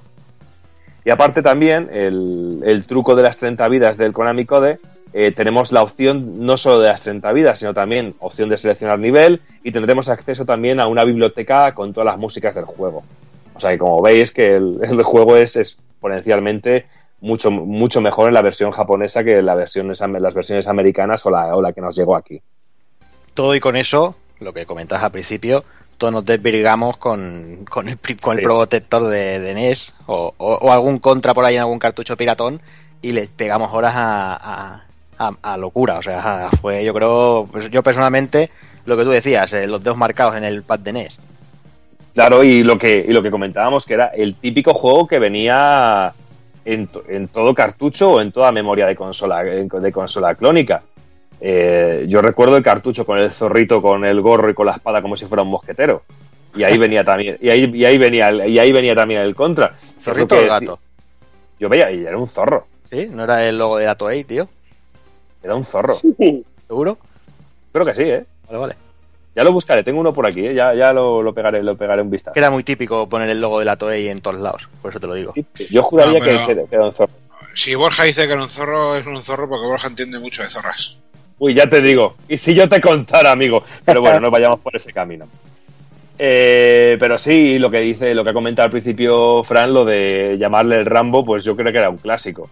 ¿Sabes? ya ves, Rambo sobre puentes metálicos. Eh, y, el- y el- y yo al juego de Macros lo, lla- lo llamaba el juego del Mazinger, ¿sabes? Porque era un roboto que disparaba, ¿sabes? Claro. ¿Sabes? En, en A aquella, ver, en un tío, aquella un tío época. sin, un tío sin camiseta, con metralleta, con la bandana en la cabeza, coño, Rambo, ya está. O eso Kafka por las mañanas cuando va por el pan. Es una de dos. Y bueno, hablemos un poquito de versiones y vamos con la, la parte favorita. Yo estaba deseando, yo sé que Evil estaba de- deseando que llegáramos a esta parte porque vamos a hablar un poquito de microordenadores de 8 bits. Y con esas pedazo de versiones y empezamos con la versión de Amstrad CPC Eh, Igual te sorprende Doki, porque una de las primeras versiones que yo jugué, yo no jugué en NES, como habéis jugado vosotros, y yo jugué en arcade y en Astra CPC, que es una versión además que me parece muy buena. Es una ca- ya se nos ha caído el mito, Doki. ya, Eh. Ya está. ha caído, Es- eh. Eso, es, eso es la edad, ¿eh? ¿Has visto? Ya empieza a reconocer las cosas ya. Pero, Está eh, madurando, pero es una- está madurando. Eh, cabrones. Pero es una versión, la de Astra, bastante decente y tiene color, nada de amarillo Spectrum y, y restos ahí infernales. O sea que está muy bien llevada a cabo. Muy bien llevada a cabo. Hay que aguantar, tío. Es que este tío es idiota. Es que no, no puede, macho. Joder, lo que te- ¡Oh!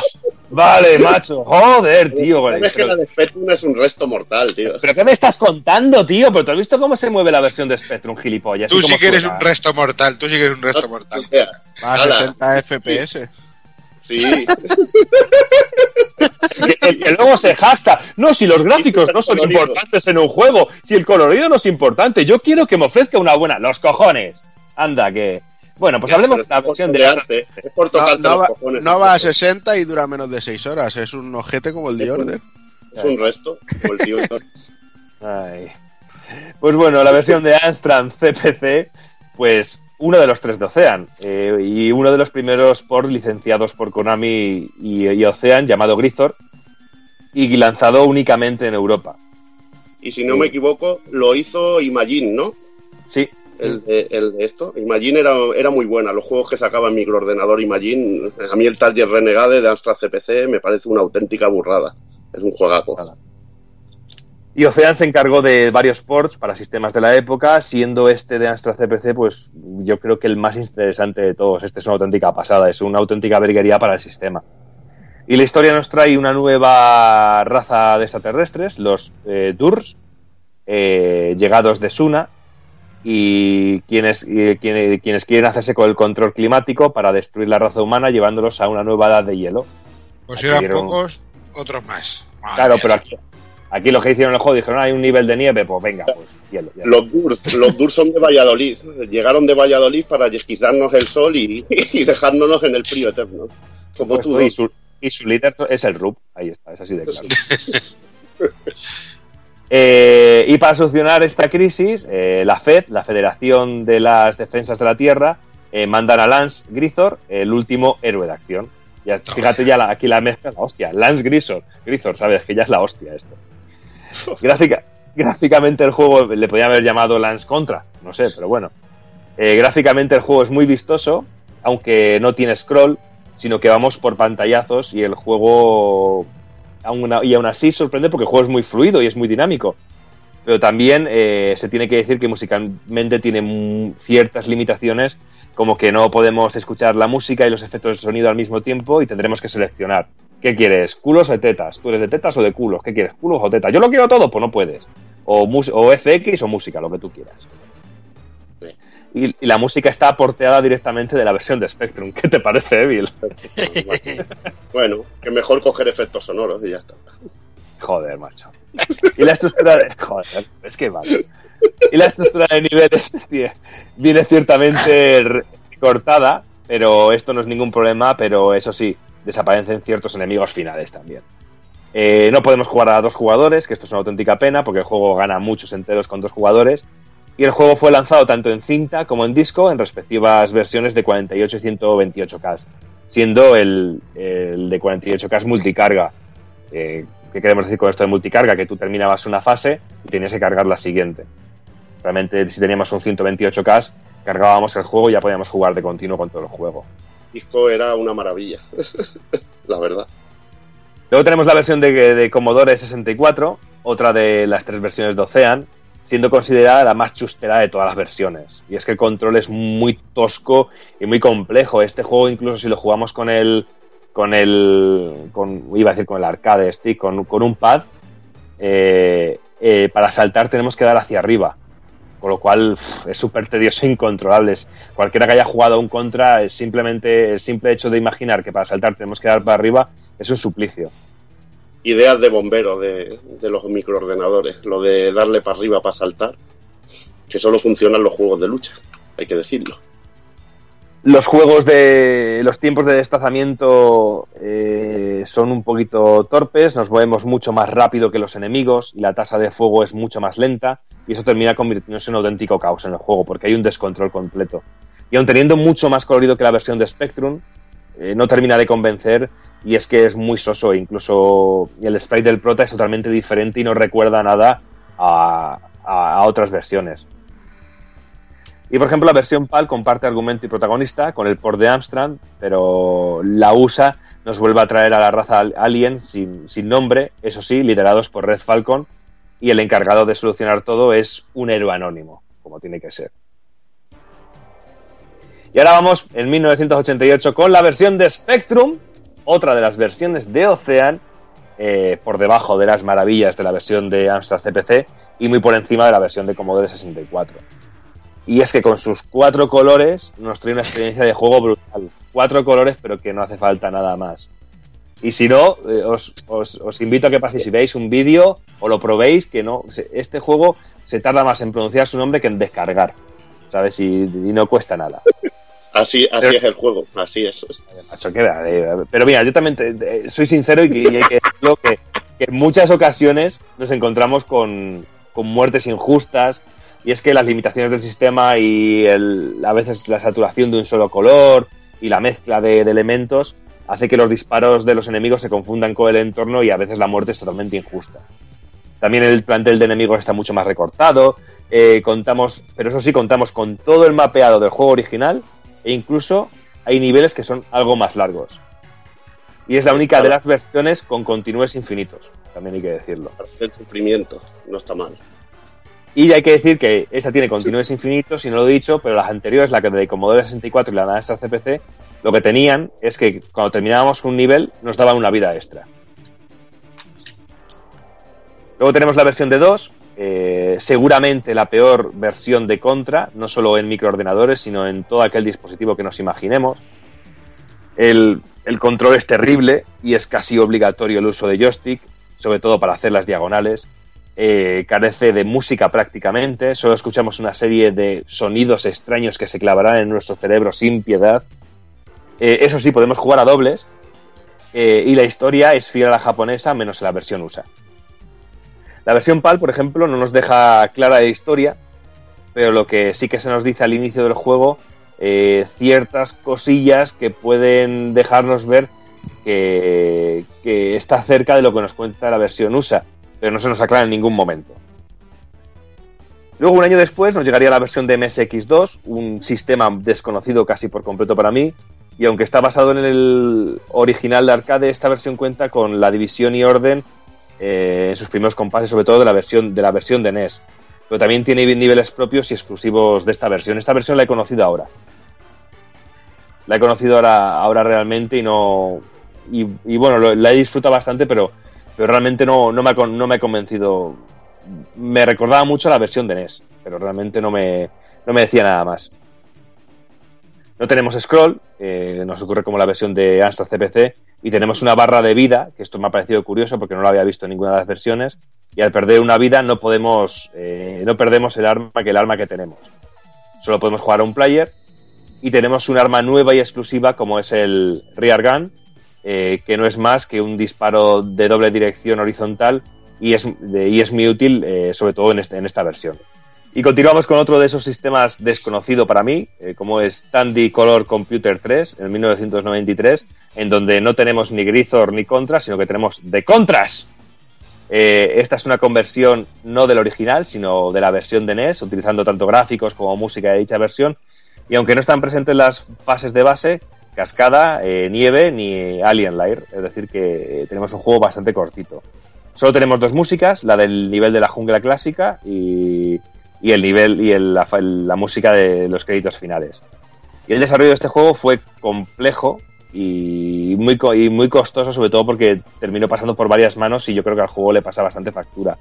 Solo podemos usar dos armas, eh, pero aunque estemos viendo cosas muy negativas, el juego es súper sólido y tiene un control tan fluido como lo tiene la versión de NES e incluso podremos jugar a dos jugadores.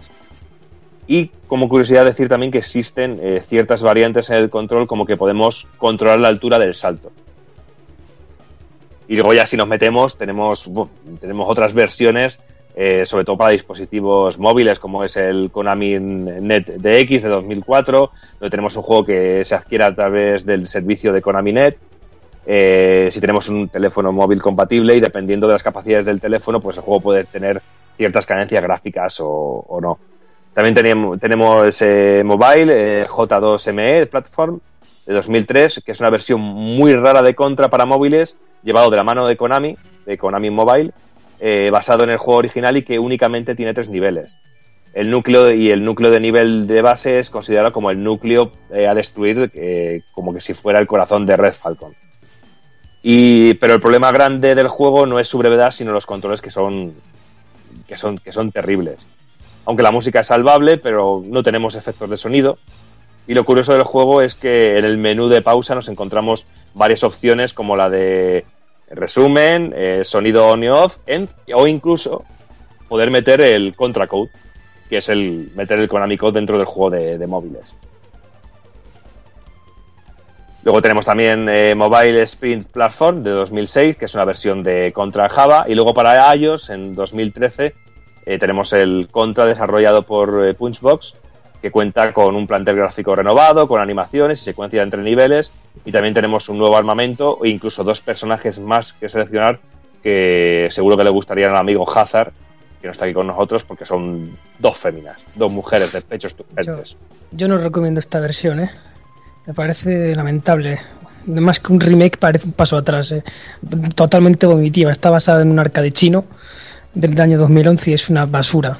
Yo no recomiendo para nada esta versión, es muy mala, en serio. Ya te digo que estas versiones de, de, móvil, por ejemplo, esta, no he podido jugarla realmente. No he podido, no he conseguido descargármela y para jugar he tenido que, que tirar un poco de ver vídeos y de ver cosillas porque me ha sido completamente imposible. Aunque aparte que tampoco me apetece mucho jugar un contra en teléfono móvil, también te digo la verdad. Ya si se me hace complejo con un mando. No, pues sí, yo digo que hasta estéticamente fea, quiero decir, huid de esa versión y os vais a las versiones antiguas, NES, las de, las de PC o las de arcade, ya está.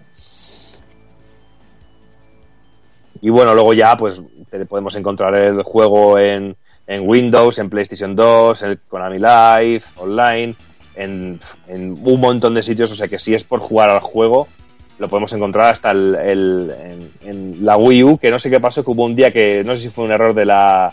De, de la, de la tienda virtual de, de, Wii U que lo pusieron a, a 90 céntimos el Super Contra. ¿Sabes? El, no, el, el, Super C, el Super C. Deberían querer ponerlo a 99,90 y, y se les fue. No, no, no, no, no, no, porque está guapísimo ese juego, a mí me encanta. También jodido de cojones, no veas, majo. Pues bueno, aprovechando que todavía no me he dormido, vamos a pasar a hablar un poquito del Super Contra. Y es que un añito después de que este juego violase nuestras mentes con sus eh, superhombres hipermusculados, en el 88 concretamente pues salía este Super Contra. La premisa ya era bien sencilla, como teníamos en la época, algo rápido y, sin mucha complicación. Y es que los aliens seguían dando por culo y nuestro Stallone y nuestro Chuache debían seguir haciéndoles frente. Eh, tenía una intro en plan gloriosa con unas voces ahí de ¿qué? ¿dónde coño estoy? o ¿qué coño es esto? algo así y, y luego se veía una, una semi animación cargando ahí el, el disparo pero bueno y nada eh, la jugabilidad en sí es muy parecida a la del, a la del primer título que tenemos, a la, del primer Contra, aunque se sacrificaron las fases en, en el pseudo 3D este que, que, teníamos. Y en su lugar, pues nos ponen otras que, que, lo, que aunque ya habíamos visto en, en, juegos como Ikari Warriors y cositas así, la verdad es que sentaron una, una nueva base para la, para la saga de Contra, que eran las, las fases con vista de pájaro. En la recreativa esta gente dejó ver lo pesetera que era, eh, redujeron drásticamente el número de niveles, tenía solo cinco fases y era bastante, por no decir mucho, más difícil que, que el primer contra. Además los niveles eran súper cortos, o sea, básicamente Konami quería que si te lo pasabas te lo pasases rápido y si morías, murieras rápido y además tenía la, la, putada esta de que llega un momento de que por muchos cinco duros que le echases no podías seguir continuando, o sea que o te la terminabas pasando con mucha maestría o, o no había manera. Pero bueno, Luego, otra de las novedades que nos encontrábamos aquí era el tema de los power-ups, que eh, por primera vez eran acumulables. Y esto quiere decir que, bueno, teníamos eh, un, un determinado número de armas, en concreto la, la normal gun, que era la, la estándar, la machine gun, que era el disparo rápido, el grenade launcher, que era el, el que tira granadas, que era bastante bestia, al menos a mí me iba muy bien. Y luego teníamos el, el laser gun, que, que bueno, que no deja de ser más que un láser con, con forma así como de un zigzag, ¿sabes? Y luego pues ya teníamos el shell, que es una, una bomba que solo podíamos utilizar en las, en las fases que tenían vista de pájaro. Pues como decía, eh, la novedad estaba en que si recogíamos dos power-ups de, seguidos de la misma arma, podíamos mejorarla de forma bastante bestia. Lo que pasa que a algún, algún lumbreras de la época se le ocurrió que, que no hacía falta diferenciar mucho los, los iconos de, de un arma y de otra y entonces, bueno, lo que pasa al final es que acabas cambiando de arma cada vez que, que te sale algo porque es bastante jodido, al menos a mí me costaba un huevo y me sigue costando diferenciar unas de otras. Luego también otra cosa que era nueva y que estaba bastante agradable era que podíamos controlar la, la altitud de los saltos, manteniendo el, el mando pulsado hacia arriba cuando saltásemos. Y bueno, la verdad es que aunque tuviéramos esta opción del salto, es una pena que, que se jodió el, el tema del plataformeo. Eh, las fases como la de la cascada maravillosa del primero, pues ya dejaban de existir y no, no había muerte por, por salto al vacío. Ya todo, la verdad es que todo el juego se enfocó bastante a, a una acción más contundente y de hecho, bueno, veremos muchísimo rollo militar en, entre todo el tema de las tropas, armamentos y vehículos de los enemigos que irán haciendo una progresión de, de militar a, a alienígena conforme avanzamos en, en los niveles. Pero bueno, que, que como digo, Sí, pues, a- aquí, aquí hay una progresión algo más lógica, ¿no? Es como ocurría en el primer título, que es lo que comentaba antes Frank, que de repente pasamos de ser algo todo de soldados y de ametralladoras y de cañones a de repente eh, de repente toda una estética alien, de meternos casi en, en una estética casi como de alien de octavo pasajero. Aquí hay un algo más lógico, hay un, un cambio más lógico dentro de todo el juego. Mm. Luego también teníamos los, los típicos barriles explosivos que luego hemos ido viendo en muchos juegos, que nos servían para hacer una explosión en, en una zona localizada bastante más grande de, de los tiros normales. Y también eh, a mí me gustó bastante el, el tema del, del deterioro que se iba viendo en, en algunos enemigos que iban conforme les íbamos disparando y les íbamos castigando de determinadas zonas. Se, se iba viendo como que iban resquebrajando hasta romperse. Aquí bueno el caso más claro el ejemplo más directo podría ser el, el primer helicóptero que es el, el mid boss del primer nivel. Eh, y bueno, y luego me hizo también mucha gracia, siguiendo en este primer nivel, detalles como el tema de la composición del jefe final en sí, que son tres tíos o tres aliens, como queráis llamarlos, eh, atrincherados detrás de, de unas trincheras, lógicamente. En, en, un, en un nivel superior, ¿sabes? Que les tienes que disparar y, y una vez que te los cargas ya puedes acceder a, a disparar a, a lo que sería tu objetivo final. Y esto me recordaba mucho a, a, algunos de los jefes finales del Sunset Riders, que también teníamos que dispararles hacia los balcones y cosas así. Entonces se me, se me hizo muy gracioso revivir estas cosillas.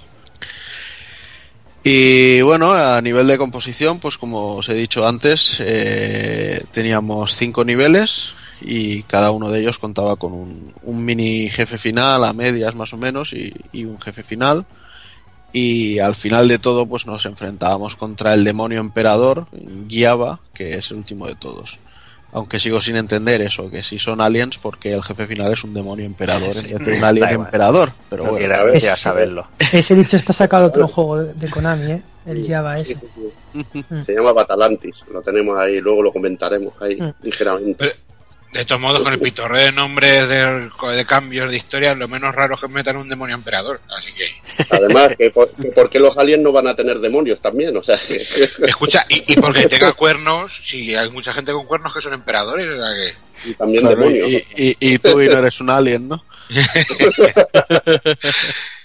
Yo iba, yo, bueno, iba a comentar una cosa sobre este juego. A mí la verdad es que no me, no me acabó de, de llegar tanto como el primero. No sé, veía la, sobre todo la cadencia de disparo, que podía girar el arma y iba como el disparo lento y se me hace raro. También el salto, lo veía muy, lo, siempre lo he visto en este juego muy ortopédico y nunca me ha acabado de, de enganchar como lo hizo el, el primer contra. Es más, no, no, nunca me ha dado ganas incluso de, de pasarlo y jugarlo a tope. A pesar de que diga, hostia, super contra, tiene que molar un huevo. Pues no, no me ha acabado de convencer. Aunque me mola cómo explotan los enemigos y tiene cosas muy cachondas, pero no, no sé, no me, no me convencía como el primer contra. Hombre, la, la de NES es clavada, ¿eh? La de NES realmente, el, el, el- ¿cómo se llama? Eh, el Super C es, parece una secuela del de NES, no parece una conversión del, de, del Super Contra, o sea que ahí le puedes dar, que ese juego es increíble, ¿eh? Ahí es donde hay que darle. Pero es que, Claro. Ya te digo, que el de arcade a mí no me convence para nada. No, No, además, ¿no habéis notado que el disparo ese está muy roto? El, el disparo de este del Sprit Gun, joder, es un disparo que es amorfo, tío. Los niveles laterales es puta mierda. Pues eso, ya para cerrar el Super Contra, deciros que de conversiones eh, la podemos encontrar en la Nintendo de 8 bits, en PC MS2, en Commodore Amiga o en varios móviles. Y en cuanto a ports, pues lo vimos en arcade, en Windows, en Xbox 360, exprimiendo todo su potencial, eh, en Wii, ya trabaja, haciéndola trabajar eh, quemando el procesador. En Nintendo DS, que no sé ni cómo funciona, supongo que le, habrán hecho- le, le harían un downgrade. En Ya te hace más 3DS, en 3DS que va justito y, y en Wii U. Hay que jugarlo al New 3DS, ¿no? sí, hay que ponerlo en New 3DS, si no, no tira. Sí, pero sobre todo muy recomendable, muy recomendada la, la versión de, de NES, ¿eh? Y si podéis, y eh, pues si podéis jugarlo también en la, en la Wii U, la consola Coño. virtual merece la pena. Es una pena. Qué es una coño, muy, muy recomendable la versión de Mame, que es gratis, coño. No, pero es la versión de, de, de- de arcade. A mí es que me, me mola mucho la versión de NES. Es, es mejor que la de arcade, me interesa. Sí, ocurre lo mismo que en el, que en el primer contra. La versión de NES es muy superior. Pero en esta, en este caso es mucho más acusado, ¿eh? El, el, el este, el. Joder, siempre se me va el nombre. El Super C es, es mucho mejor en NES que, que en arcade, pero mucho mejor. Limpia el Everdrive. Y bueno, tras todo esto, pues vamos a hablar de cosas que nos invitan a jugar en el váter sin tocarnos, ¿vale? Eh, y hablo del Operation C de Game Boy, Oper- Operation C, que lo, lo conoceremos todos más castellanamente. Eh, lanzado por Konami en Japón, por Ultra Games en Estados Unidos, Palcom en Europa y Mattel en Australia, ¿vale? Nos llegó en el año 91. Eh, sus programadores fueron Toru Ajihara y Yakaro Hayano, que es una femina sexy de esas que le gustan a- al Borja. Por supuesto. Eh, esta gentuza que con estos nombres están de, de, de, de medicamento vaginal, pues son los programadores que están de participaron en títulos tan destacables de la vida Konami como The Adventures of Bayou Billy, Castlevania Chronicles, Vandal Hearts 1 y 2, Azure Dreams, eh, yo que sé, Scene Intergalactic Ninja, que- Kid Drácula, por ejemplo, también, varios Winning Eleven de esos de Monger futbolero que gustan algunos de vosotros. Con todos mis respetos, un saludo a los Monger. Eh, en cuanto a la música, eh, se encargó Hidehiro Funauchi, que diréis vosotros, ¿quién es este señor que no lo conocen en su casa a la hora de comer? Pues este señor es el mismo que puso música a Castlevania Adventure, eh, a Parodius de Game Boy, al Castlevania 2 Velvet Revenge, al Zen Intergalactic Ninja, aquí Drácula también, ¿vale? Un montón de títulos, sobre todo de la Game Boy. Pero es un. Se acaba de, de- esta maquineja tan entrañable, se acaba cosas muy, muy, muy guapas. Eh, Operation C, eh, aunque nosotros lo recibimos una vez más como Protector, ¿vale? En Japón fue Contra simplemente, mientras que en USA se tituló como Operation C. Obvio decir que fue el primer contra portátil como tal y para la consola ladrilluda de Nintendo que, que lucía de manera bastante solamente en la línea del de NES. Digo que fue el primero portátil como tal eh, porque no tengo en cuenta la- las handheld que, que lanzó Konami en el 89, ¿vale? Eh, en las que se luchaba por un pasillo de vista isométrica y tal. Es un Game Watch, para que os hagáis la idea, pero mucho más cutre que los de Nintendo, ¿vale? Más de pobres, digamos, y bastante horteras. Pero bueno. Bueno, más de más de pobres, pero en la época costaban prácticamente lo mismo, ¿eh? Que estas eh, handhelds andaban entre las 7.000 y 8.000 pesetas, ¿eh? Pero eso es porque, porque intentaban engañarte. Porque el plástico, el plástico iba caro, porque mira que El, el, el cobre, ya eso llevaría cobre para los gitanos, lo que no está escrito. No, pero, eh, porque eran, eran, eh, luego si tú tocabas las dos máquinas no tenía, no tenía nada que ver. El taxi Claro, tenía una sí, Game Watch. La que- terminación, la terminación, pero supongo que aquí lo que serían caras, quizá, digo yo, no lo sé por las licencias. Porque tenía. Sí, porque yo- recuerdo- Tenía, yo, tenía recuerdo de estas cosas. yo recuerdo de la de Tortugas Ninja, la de eh, Skate or Die, la de Contra. De y- Westermania, Sí, Westermania, WWF. hay- Había muchísimas, muchísimas había. Pero ya te digo, yo supongo que sería por tema de licencia el precio.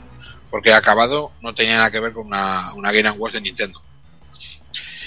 Eh, bueno, el título de Game Boy de este Operation C cuenta con cinco fases divididas entre vista aérea, las fases 2 y 4, y lateral, la 1, la 3 y la 5.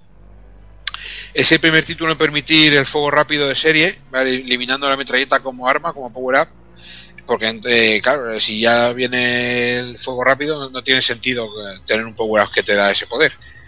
También nos quitaron el láser, el láser perdón, eh, permaneciendo el escopeto, el que lleva la S, ¿vale? Que es que pri- primero dispara tres bolas y si lo vuelves a coger se potencia disparando cinco. El homing, que es la H, la H, que son balas, digamos, teledirigidas, que es bastante complicado usarlo. Eh, y el fuego, que es la F, que explota en cuatro direcciones al impactar. Las fases eh, están divididas en la fase 1, que es la ciudad, digamos, ciudad-puerto, de scroll lateral con una parte con un ascensor muy guapo y un submarino con unos fondos muy trabajados que se va así desplazando el agua, que está muy bien. La fase 2, que es la base militar, que es más típica, que son los tanques, contra, eh, hay unos enemigos que son los transpo- transportes militares, que son una especie de mid-boss, y como enemigo final tiene un megatanque. Eh, la fase 3, que está que le, va- le gusta mucho al Doki, que es una jungla con palmeras que se mueven, Por supuesto, Eh, mucha vida. muchas muchas palmeras que se mueven, sí señor. Eh, rocas que caen, tienes zonas de ascenso hacia, hacia arriba. eh, el enemigo, el midboss es un robot volador que va cagando bichos y que al matarlo huye, ¿vale? Y, nos tira sus bajos al huir de nosotros, o sea, no sé quién me recordará. Y vuelve al final de la fase eh, como final boss junto a una plataforma eh, que no intenta atropellarnos mientras nos tira láser, este es un, un un boss bastante, bastante trabajoso. En la fase 4, que es el hogar alien, el rollo HR Higger con bichos por todos lados, con babosas, facehugger de estos de alien, huevos, eh, serpientes que salen de la pared y el monstruo final es una araña alien bastante bastante curioso también. Eh, la fase 5, la última, es una base secreta enemiga con otra vez con aliens de estos con facehuggers que salen de tubos de ensayo, eh, unos ascensores bastante cabrones con soldados y barreras láser. Eh, hay, hay un enemigo que es un soldado que parece un Transformer mezclado con, con Samus Aran con armadura de Metroid con un lanzacohetes que nos tira los puños. Bastante loco todo. Y al final tenemos un pasillo con barreras láser que tenemos que tener mucho cuidado con el teaming para no chocarnos con ellas. Y tenemos un final a lo Metroid bastante también curioso con, un- con lo que parece un, un Metroid metido en un tubo de ensayo gigante. Tenemos eh, el ending, a mí personalmente me gusta mucho porque tiene un musicote genial eh, y una explosión eh, al huir que todo explota, como le gusta mucho a los japoneses y sobre todo a Konami con sus Castlevania. Al final tiene que explotar. Si explota al final, todo es alegría, todo es buen rollito. Eh, claro, tío, Bueno. eh, donde, si no, si es no como- explota al final, no mola, tío. Es como en el sexo, es igual. Es que, claro, después de matar a todos los aliens, si no explotan, no tiene sentido el viaje. ¿eh? Claro, podía, podría haber un centro comercial allí o algo, yo que sé, un McDonald's, claro, un, un KFC como en Valladolid, que van a ir un KFC, pues no, tío, pues, No me- no me- a tomar yo, por... creo, yo, yo creo que es un bulo, tío. No lo encuentro el puto KFC aquí en Valladolid. ¿eh? Yo no, yo estoy jodido, Sí, ¿eh? lo, lo bueno es que si abres un McDonald's, ya tienes la carne allí, o sea. Carne de facehugger.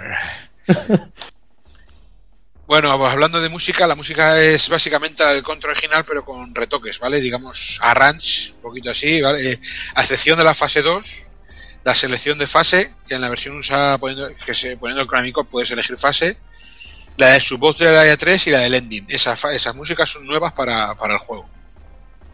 Argumentalmente, y esto, volvemos a esto es un pitorreo, ya es que yo ya me, ya no sé ni si estoy jugando al, al Clax, al Tetris, al Columns, o esto, esto se, aquí se le va mucho la pinza. Otra vez hay diferencias entre las versiones, como ocurrió con el original. En Japón y USA somos Bill Racer, ¿vale? En, EU, en Probotexto, somos un robotejo ahí ridículo. En la asiática luchamos contra el ejército de una nación hostil que quiere la tecnología extraterrestre para fabricar armas. En la de Estados Unidos, eh, la armada enemiga trabaja con los alienígenas llamados Black Viper, que trabajan con los Red Falcon, que son los enemigos estos clásicos de la serie. Total, que aunque también parece que hay que cambiar la identidad entre el prota entre Bill y Lens, cambia uno y otro, yo que sé, esto es súper loco todo. Eh, ¿querías decir algo guapo?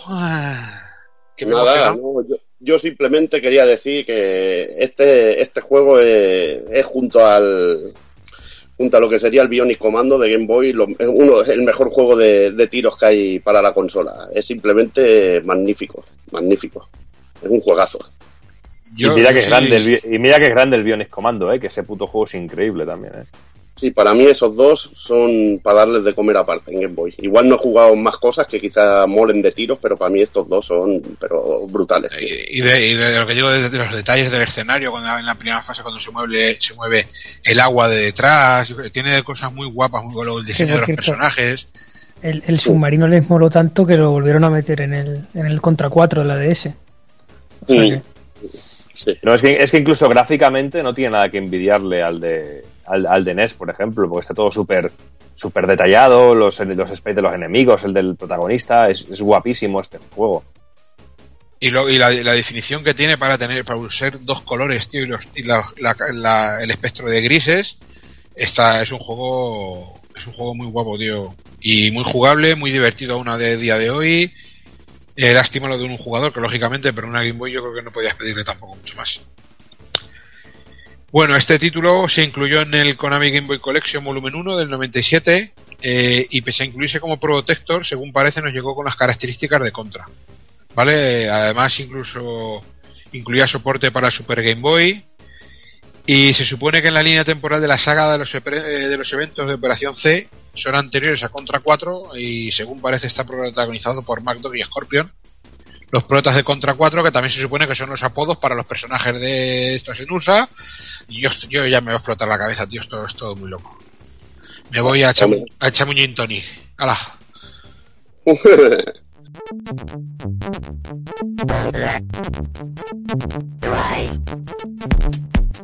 Pues nada, vamos ahora por un juego que marcó quizá un punto de inflexión en la saga, cuando parecía que la cosa estaba así así. Aparecía Super Nintendo, Super Famicom y aparecía uno de los juegos, bueno, de los primeros juegos y de los primeros grandes juegos para, para Super Nintendo. Hablamos de, como no, Contra Spirits, Contra 3 de Alien Wars o Super Protector, como prefieres llamarlo, lanzado en 1992. Es el cuarto juego de la saga y en un principio iba a llamarse obviamente Contra 4, pero decidieron subirse al carro de los juegos que se lanzaban en Super NES con el, con el prefijo de Super. Eh, y bueno, y se cepillaron el, el Contra 4. Incluso se llegaron a ver prototipos del juego por ahí con el logo como conforme se va a llamar Contra 4 e incluso Evil, eh, publicidad de Contra 4. Revistas, sí. En algunas revistas se llegó a publicitar como Contra 4 americana. Y auténtica, un- una flipada, tío. Una flipada. Mm. Y bueno, pues, para destacar una persona ya en este juego, quizás podríamos hablar de Nobuya Nakazato, muy por encima. Y es este hombre es el bueno es uno de los de los principales, es el director y es el diseño uno de los diseñadores principales de Contra 3, pero que este hombre tiene unas cuantas cositas de Konami en, en su haber, como por ejemplo el Rocket Knight Adventure, eh, también de es- Mega Drive. Sí, eh, también es eh, diseñador de Castlevania Symphony of the Night, eh, diseñador gráfico en Castlevania Adventure, eh, productor del Contra Advance, no sé, Contra Satire Soldier de director y Neo Contra en Vandal Hearts. El. Hardcore también es el director. este hombre él- él tendría que poner sinónimo acción. O sea que Mm, es brutal. totalmente. Es un tío brutal. Totalmente. Y bueno, si nos metemos ya en, en- en el juego, hablamos de bueno lo que comentamos. eh, El juego se lanza en el 92, eh, en febrero en Japón, en abril en Estados Unidos y en noviembre nos llegaba a Europa. Y la Sí, historia de, nos- esos, de esos juegos que, que ya venían de catálogo de lanzamiento de la Super Nintendo aquí en nuestro territorio, los vídeos que se, mar- se marcaban de lanzamiento de Super Nintendo venían también enmarcados por este Super Contra. Super- bueno, aquí Super Protector en este Mm. caso, pero yo recuerdo los vídeos que te ponían enemigos super grandes y aparecía el tortugón por ahí. Efectos de rotación en 3D, no sé qué pollas, y aparecían los escenarios rotando por todos lados. Y era de esos juegos que vendían la consola y que entraban por los ojos, que era un auténtico espectáculo verlo en la televisión. Mm. Sí, es que el, el catálogo de lanzamiento de Super Nintendo algún día tendríamos que analizarlos todos, porque Sí. la verdad es que, que- que Sí. creo que fue un catálogo corto, pero muy redondo. Muy redondo. Y bueno, vamos, vamos con la historia. Eh, esta nos lleva dos años después de lo que sucedió en Super Contra, es decir, al año do- 2636, años en el cual los alienígenas lanzan una nueva ofensiva contra la Tierra. Y es cuando se va a movilizar a la unidad Contra, encabezada nuevamente por Lance y Bill, y los cuales llegan a Neo City para liberarla de la amenaza alien. Como curiosidad, eh, en la versión eh, americana del juego, los protagonistas pasan, de pasan a llamarse Jimbo y Sully, de los cuales nos dicen que son los descendientes de Billy Lance, no sé. Jimbo, Shuli y tocan el banjo, tío. ya, totalmente. Es que es- Eh, Joder, Jimbo y Shuli, tío. Cago en Dios. que venía-. Oye, el, el Jim- el Jimbo es el amigo del, del Nelson de los Simpsons también, ¿no? Por eso, Jimbo, tío. ¿eh? ¿Quién coño se va a tomar en serio a dos, a dos llamados Jimbo y Sully, tío? O sea, van a caer los primeros. Por eso, por eso lo mandan los primeros ahí. Opera- Operación Escudo Humano. Operación Escudo Humano. Salen los aliens pegándole gorrazos, tío. Me parece el- lo- lo- los padres o los padrinos de Keenan Lynch también podrían ser, por otro lado. Jimbo y Sully.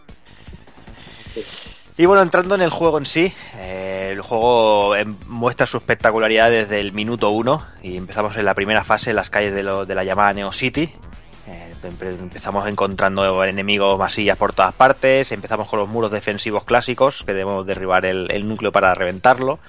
Tras eso nos podemos subir un tanque, un mid boss también por ahí en medio y llega uno de los de los momentos culmen del, del juego eh, cuando estás subido a una plataforma aparece el avión en, en- en bombardea y, y lo, y lo lanza todo de fuego y tú como no lo esperas apretando L y R a la vez A tener ahí la pose con las armas ahí bien extendidas. Y Es quien no que- haya hecho esto es que no, no ha jugado al es que no ha jugado contra tres es, claramente porque es el momento es, es el momento o sea, ya es de decir mira qué macho soy Otra, Yo- otra yo- cosa, que- yo- yo otra creo- cosa que me gusta mucho, Jordi, de esta primera fase. Eh, en los juegos, ¿cómo, ¿cómo notas el cambio de dificultad en un juego? En Contra 3 lo puedes notar en la primera fase con los perretes. Sí, Con los Él- perretes me la has quitado de la punta de la, de la, de la lengua, tío.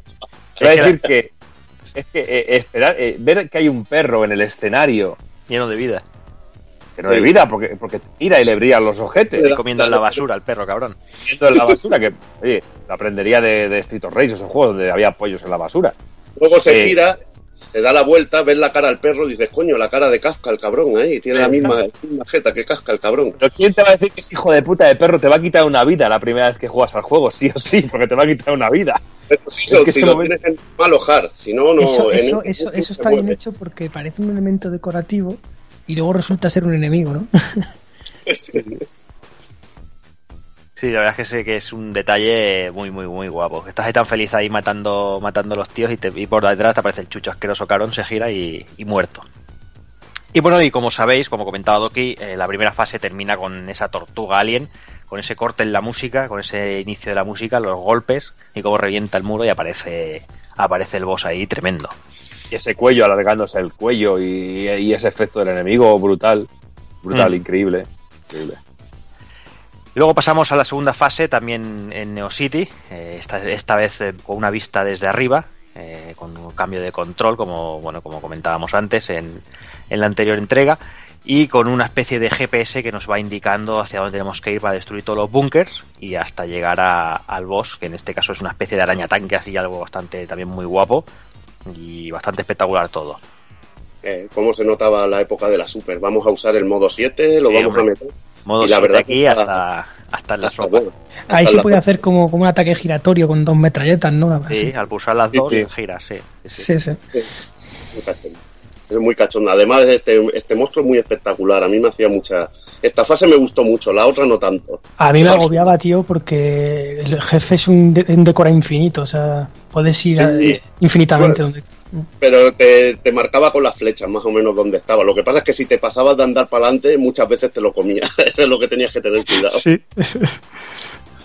Sí, tras esto volvíamos a una fase normal, una fase horizontal, eh, una zona como una especie de zona industrial, que aquí empezaban a ver las, las caídas de la muerte, aquí empezaban a tocar bien los cojones, y nos aparecía, os acordaréis seguramente, ese mid boss, que era una especie de, de helicóptero, por decirlo de alguna manera, con un taladro con, con brazos, que acababa sacando un Además- par de plataformas que el cabrón te descolgaba y te tiraba para abajo.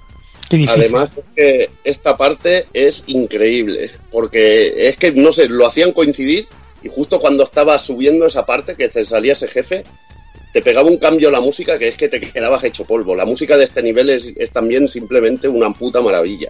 Increíble, increíble. Sí, sí, una vez muerto el jefe, se, subía, se empezaba a subir el scroll hacia arriba, y nos enganchábamos en la pared y volvía el jefe, y entonces se, hincaba en la pared y teníamos que ir en medio del jefe esquivando los golpes.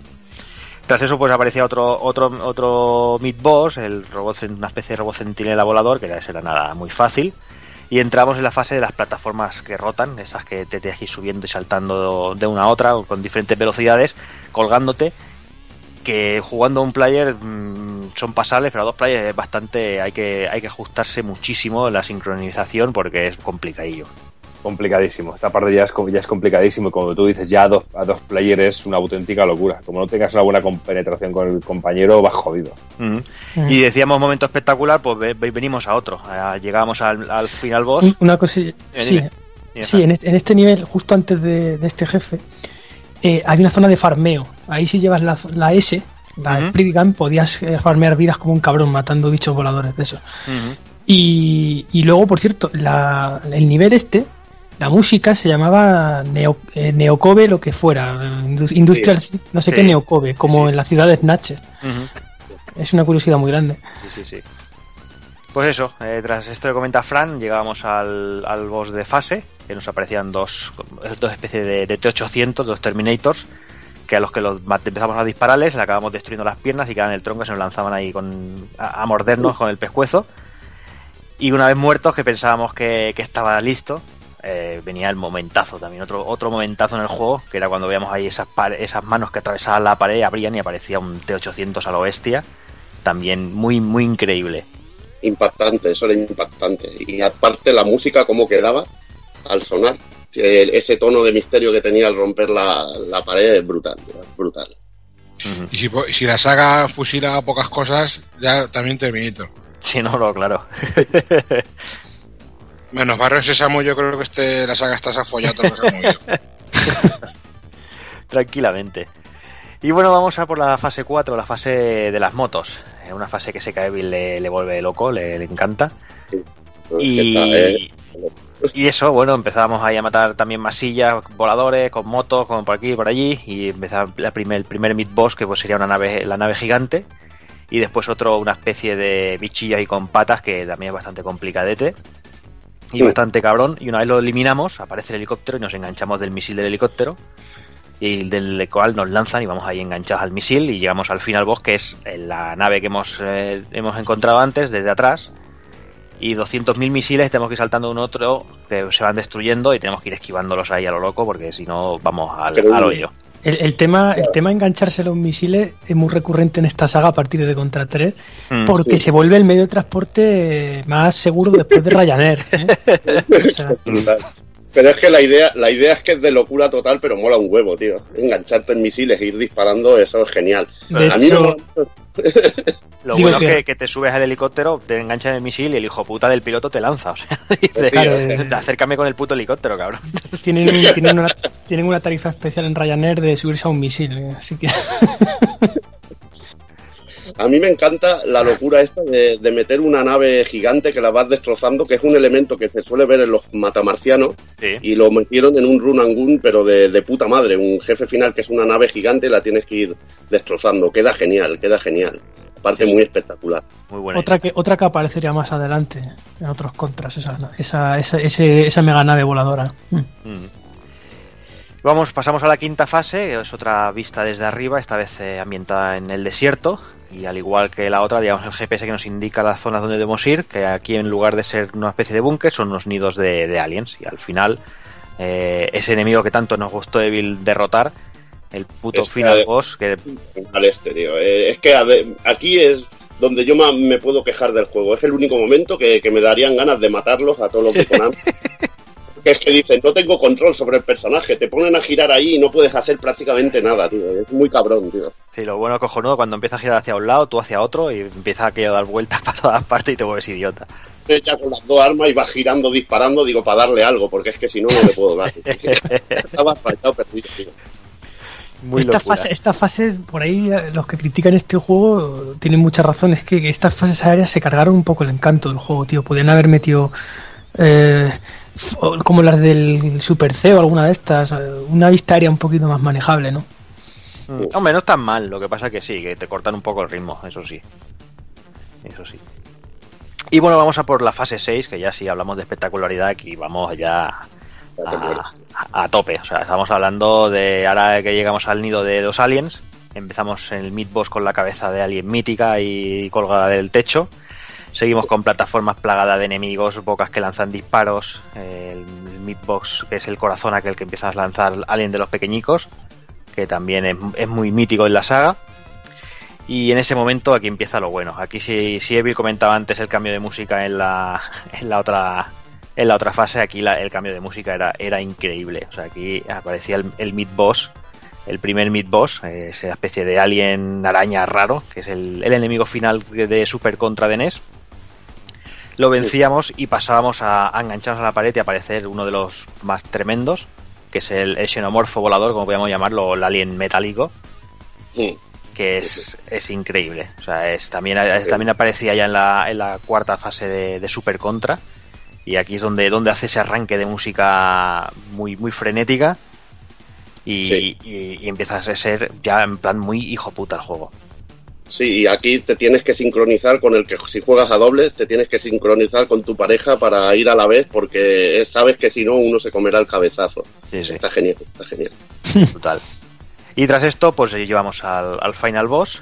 eh, volvemos al, al amigo de, de Takokun, al emperador demonio Gyaba. Que, que, bueno, como comentaba Fran, también se, se vuelve un clásico en la saga.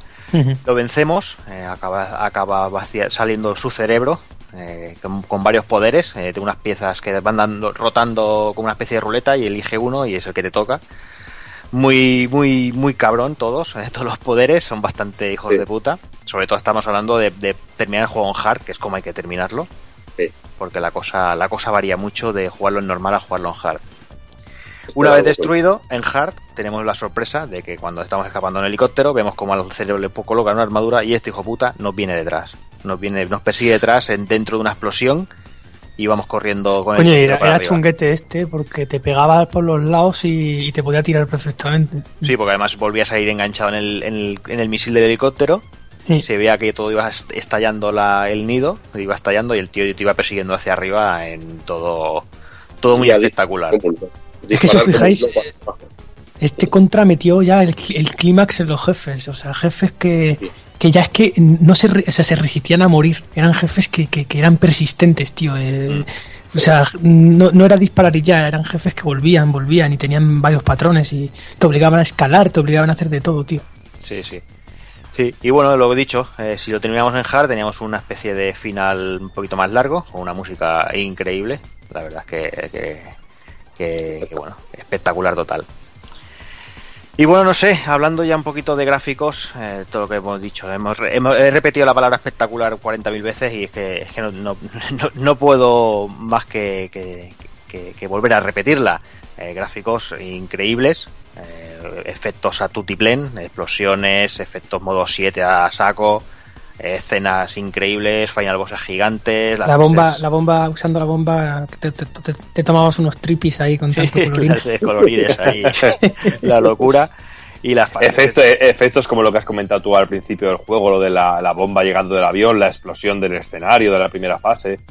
No sé, es que el juego, el juego es increíble. Es que, son- es que incluso visto a día de hoy, con ojos de día de hoy, el- es, es un auténtico espectáculo y da gusto verlo, porque encima se mueve, que, da- que es una auténtica pasada el juego. Mm. El spray del, protago- del protagonista, ¿sabes?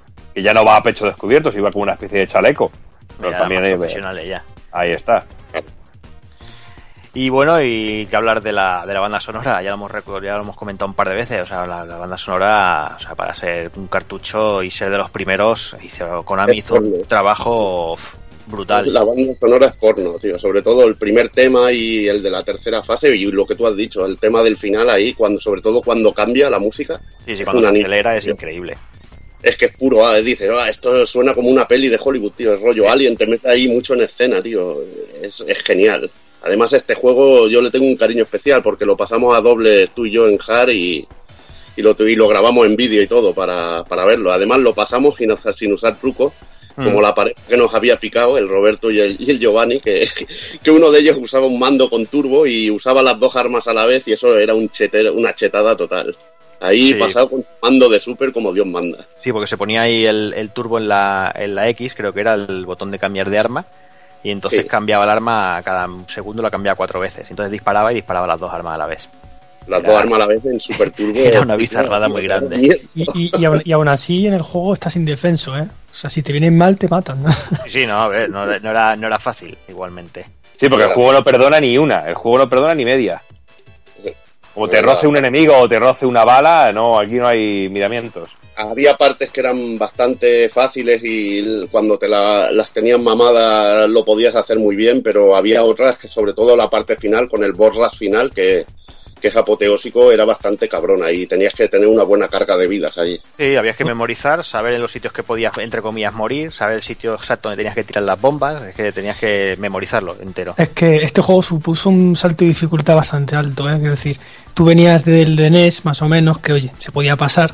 Y este ya empezaba siendo muy duro, ¿eh? Era un juego que te obligaba a pensar más allá. Ya no era avanzar y disparar, es que exigían de ti, pues lo de trepar, por ejemplo, que eh, ahí cae mucha vida siempre, lo del equilibrio en las barras, no sé. O sea, este juego metió una dimensión extra. Sí, Sí, y eso- eso incluso, incluso, incluso la, perdona, Evi, la- incluso la versión de después, que es algo bastante, bueno, bastante eh, diferente, la de, la de Game Boy Advance, por ejemplo, es mucho más sencilla que esta de, de Super Nintendo, pero es que esta es mucho más complicada. Y lo que comentaba Fran, de sobre todo mola mucho la agilidad que le metieron al personaje, ese rollete así un poquito Strider de poderte colgar por los sitios y eso le daba también mucho jugo al juego. Porque lo de las barras ya sería canon en la saga, eso ya aparece en todos los Sí. siguientes. Ya lo de trepar y poder colgarte, saltar desde ahí, eso genial.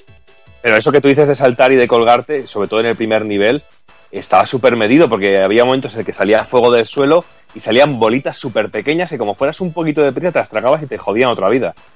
Esa, Es parte- esa primera ¿eh? parte es una auténtica locura. Peligro total. Luego el arma homing en este juego se hacía vital, a mí por lo menos en algunas partes. Arma es muy buena, muy buena arma. Igual que la que explotaba, los misiles que explotaban también eran muy buenos. Sí, A incluso los el jefes. fuego, el láser, la verdad es que todas eran bastante útiles. Ah, y en el, el nivel usaba el tanquecito ese, que te metías en el tanquecito. Sí. Y que cada vez El que fuego- disparabas se iba, se iba un poquito hacia atrás. El fuego es esencial en el momento en que vienen los aliens esos que te quieren secuestrar. Eso no lo inventó, eso no lo inventó el Yoshi's Island, eso lo inventó el Contra 3. es verdad que te intentaban llevar para arriba de la pantalla, ¿no? Ahí está, ahí está. Pero estos no lloraban, estos eran hombres de pelo en pecho. Bueno, y hablando de cosas chetadas y de cosas seminales, eh, en el año 94 tuvimos una conversión eh, para Nintendo Game Boy, para mi querida ladrillo. Eh, se tituló Contra Alien Wars en Estados Unidos y Contra Speed en Japón, mientras que en Estados Unidos y en Australia, esa, perdón, en Europa y en Australia, una vez más, pues Probotector 2, así sin pan ni nada. Fue desarrollado por los mismísimos Factor 5, Factor 5, no son los de los chicles, ¿eh? no, no, penséis, no en chicles, son los señores que hay detrás del Lair, de la saga Rogue Squadron, de Star Wars, de Indiana Jones Greatest Adventure de Super Nintendo, de los Turrican, ¿vale? En este juego pues se suprimió el nivel 4 y se cambiaron algunas cosillas para hacer la conversión más factible pues para la máquina que corre, porque cambiar eso de un juego de Super Nintendo a Game Boy es cuanto menos para afeitarse la cabeza y se meterse Harry Krishna por ahí gritando por la calle. Es para descojonarse. También se añadió el Rapid Fire como en Operación C, así de serie, eh, y se incluyó password para los niveles. Eh, ah, podemos almacenar las armas en lugar de llevar dos a la vez. Y eso sí, las bombas siguen ahí y son como todas las armas del original, menos el rifle láser, ¿vale? Eh, al oro con este juego porque para mí es un juego muy loco. Eh, tenemos en cuenta la máquina en la que corre y si lo ponemos en un Super Game Boy, la cosa ya se pone totalmente pajilludo porque tiene los colores mejorados típicos de- del aparatejo y un sonido arranque que, que es flipante. Con un para mí este juego me encanta, macho. La verdad es que para ser una Game Boy eh, tiene muchísimo mérito, porque era un juego muy difícil de adaptar. Eh, tiene, un, tiene un currazo enorme, macho. Y currazo como también para mí yo creo que tiene la versión, el- la conversión que hicieron para Game Boy Advance en el 2002, que se tituló Heart Spirits en Japón, eh, contra Advance en, Estados Unidos y en Australia y perdió por fin el coletillo de Protector de una puta vez, que ya está bien. Te creas que no ha tenido que morir gente y sacar jueguecillos y meter en historias cosas raras para quitar el nombrecillo de los robots de los huevos. Eh, se añadieron detalles a esta versión como poder apuntar así rollo como en el Shattered Soldier, ¿vale? De desplazarse y disparar a distintas direcciones. Y también se añadieron dos fases del Hardcore de Mega Drive, que luego ya lo veremos, que vinieron a sustituir a la 2 y la 5, que son las de vista aérea, y estas fases fueron las del tren militar y las de la gran batalla, ¿vale? Y yo para mí creo que es una versión bastante guapa y muy, también otra vez muy loca. Aquí todo es muy Es- loco, tío. Es, es mí no increíble. La, la- la fase, esa fase esa del, del tren con el roboto que te va persiguiendo y que tienes que pelear con el trailer al final es increíble esa fase. A mí me encanta eh, esa, esa esta, parte del juego. versión, esta versión voy a apuntar que a mí no me acaba de convencer porque, no sé, el tamaño de las balas eh, se les fue un poco la castaña, eran muy grandes y jodían un poco el juego. Para mí no es, no es tan bueno como, bueno, como los originales o los juegos en los que está basado. Y, la, y el bueno. asalto de los misiles también un poco injugables, aparte. Te caías demasiado, era, era difícil calcular. Yo disfruté como un enano, macho. A mí me encanta. A lo mejor es por mi, por el Kafka Seal of Quality, no sé, tío. A ti, a ti es porque te gustan las balas a tamaño grande, hombre. Te No, a mí eh, me- habéis picado ya con los, con los juegos de Play 1. Ahora ya los veremos, tío, pero me habéis picado. Ahora voy a tener que buscar los cabrones. Sobre todo el segundo, ¿eh? Sobre todo el segundo, ese tiene que estar en el Museo del Horror Pero, de pero lo definiríais como mierda, mierda mítica. Si, si es mierda mítica, sí. Si es mierda. El sí, segundo, el segundo es mierda mítica e infecta, las dos cosas a la vez. Entonces sí, entonces va- vamos bien. Es que, es que no, yo creo- no, lo sé, ni lo- es que no me suena siquiera, macho. Pero vamos, que ya me habéis picado la curiosidad, cabrones. Y bueno, como Porsche, eh, directamente Nintendo Wii, Nintendo Wii U y poquito más. Así que nada, dejamos una de las joyas de, la saga y vamos a por una cosita un poco más rara. Y es que el mismo año aparecía Contra Force para Nintendo. Y bueno, eh, ese típico ganas de explotar una saga como suele pasar, como ya vimos con Super Mario Bros. 2 o el Doki Doki. Y bueno, es que inicialmente el juego estaba previsto que se llamara Arhone en su lanzamiento para Japón. El juego no tenía nada que ver con Contra, pero finalmente se canceló de Japón y los americanos dijeron, oye, pues ¿por qué no lo cogemos y hacemos aquí un spin-off, pf, yo qué sé, fuera del arco, de argumental de todo, todo, todo Contra, pero que sea Contra, a ver si le ponemos Contra, a ver si, vende algo. Y bueno, y como tal, pues poco tiene que ver con, ella. El juego en sí dice que se desarrolla en Neo City, que es como, como comentamos antes, la primera fase de Contra 3 y la segunda. Y la acción transcurría en el 1992. Bueno, un poco extraño, ¿no? Y la historia arranca cuando Barnes, un- el líder de, la llamada C-Force, es avisado por un informador llamado Fox que el jefe de inteligencia está en peligro. Tras esto, bueno, pues Barnes llega al, al puerto para encontrarse con Fox, descubre que este ha sido asesinado y es atacado por un grupo armado. Eh, bueno, ya entrando en la jugabilidad en Contra Fox podemos elegir entre cuatro personajes. Y bueno, entre el ya citado Bars, junto a uno llamado Smith, otro llamado Iron y otro llamado Vince. Y cada uno tiene un armamento distinto que no pueden intercambiar. Desde esto, pues podremos cambiar el personaje eh, poniéndole el pause, que es algo bastante rarete.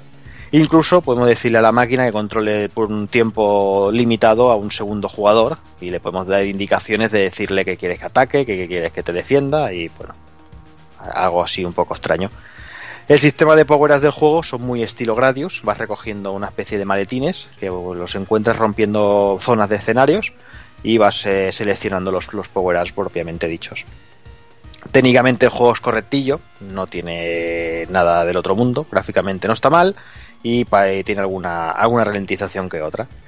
Y bueno, y ya la, mirando la OST eh, no tiene nada, nada destacable. Eso sí, el tema de selección del personaje se usó luego más tarde en, en la versión de, de Contra Rebirth. Que bueno, que por lo menos algo sacaron en claro. El juego no tiene conversiones y tampoco tiene ports, o sea que la única manera de jugarlo es, es en NES. Y vamos con, con la otra entrega que podríamos considerar como esencial en la saga y un auténtico un auténtico pináculo, quizás considerada por muchos eh, como el pináculo de la saga. Otros lo verán en otro juego, pero bueno, la verdad es que estamos ante uno de los, de los contras más bestias. Llamado Contra Hard Corps en Estados Unidos, Contra The Hard Corps en Japón y Probotector para, para Mega Drive. Sin duda, pues lo que he dicho, una de las mejores entregas de la saga y que, y que para mí es como el Drácula X de, de PC Engine, pero en la saga Contra para Mega, eh, para Mega Drive. Es una auténtica pasada, sobre todo por los distintos caminos que tiene el juego, los finales, los cuatro personajes distintos, bueno, una auténtica burrada. El juego salió el 14 de septiembre de 1994 en Estados Unidos, un día después en Japón y un mes después en Europa. Estaba sobre un cartuchazo de 16 megas y, bueno, ocupaba el doble del, Contra 3 de Super.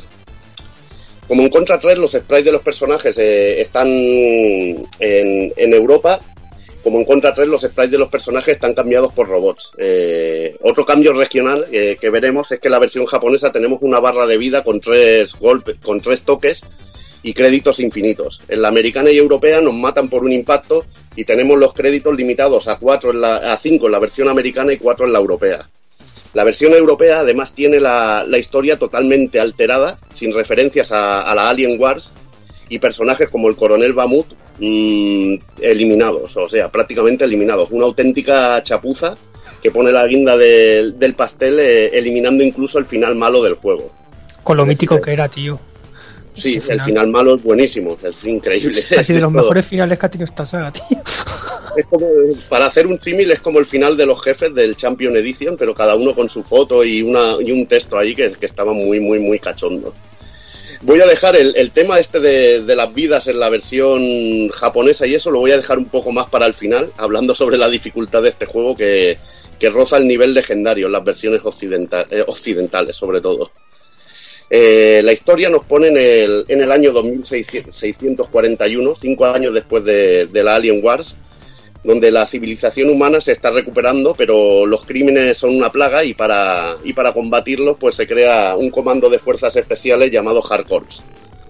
El coronel Bamut, un héroe de, de las Alien Wars, eh, retorna tras años de ausencia y anuncia sus planes de dominar el mundo tras robar una célula alien conservada por el gobierno los Hardcorps tendrán que intentar detener a, bah a Bahamut y su, cuya intención es crear poderosas armas biológicas. Bueno, un marco así argumental, lo que pasa es que al ser la historia la historia la vamos creando un poco nosotros, que podemos hacer varias elecciones, podemos ir por unos caminos u otros y se y tenemos distintos finales. Es algo muy muy bueno de este de este contra.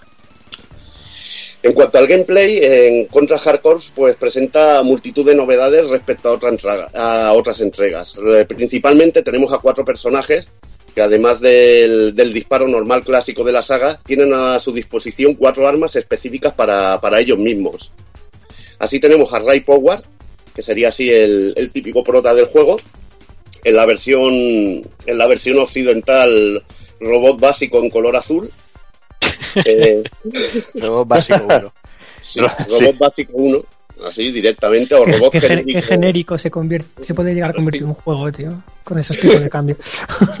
robot, robot genérico color azul, cuyas armas pues son Vulcan Laser, eh, Crash, que son como los misiles explosivos de, de, Contra 3, Sprint, que es el clásico multidisparo, que veremos que en vez de ser en tres direcciones como era el antiguo, este está en 5, está incluso ciclado para eso.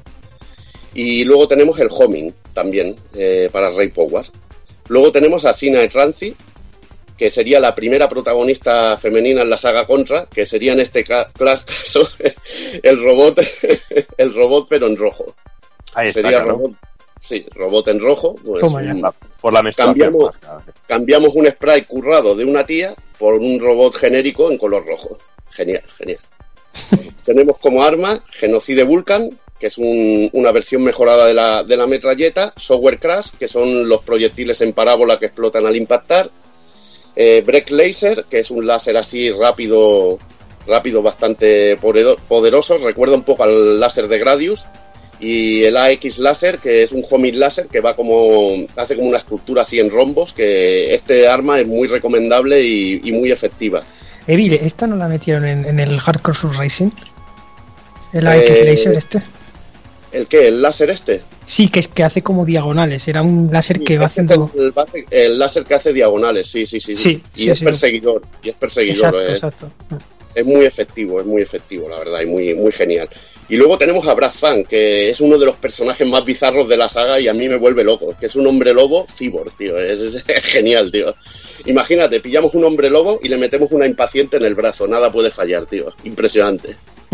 Lo que, lo que me, perdón que te corte, lo que Sí, me sí. mola mucho este personaje es que es una, es una muestra más de, de lo que siempre se ha dicho, ¿no? De que la gente de Treasure eh, trabajó en estos juegos.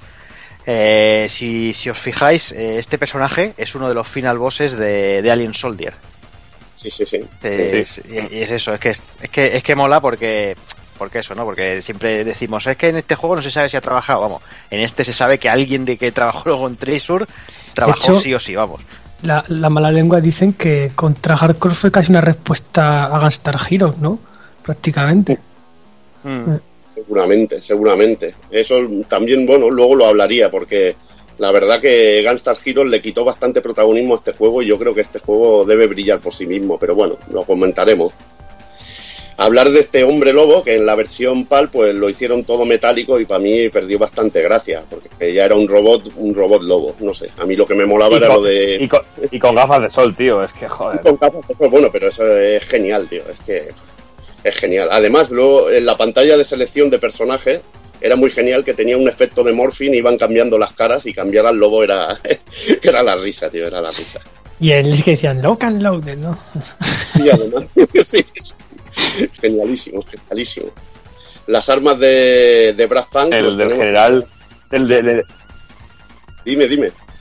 Nada, que, que te decía que, que a mí lo que molaba también de las animaciones cuando al- al- el- cuando empezábamos el nivel que salía el general con, con la vara dándose en la mano todo el tiempo con la vara me encantaba con la musiquita de ese, de ese momento me parecía bestial la también, eso- eso era la versión Probotector para nenas, eso nada. Te hacía un corte de mangas en, en versión occidental, coño. Tenemos el Beast Sotter eh, de las armas de, Brad Fang. El Power Punch, que era como un puñetazo explosivo, que era una animalada.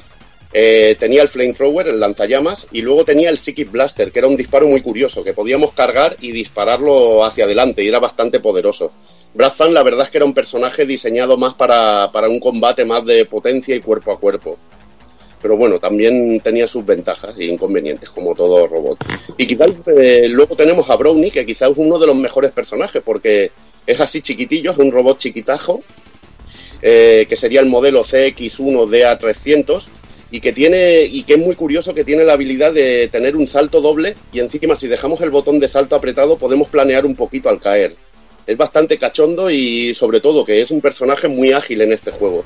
Y la verdad que la agilidad aquí es muy necesaria.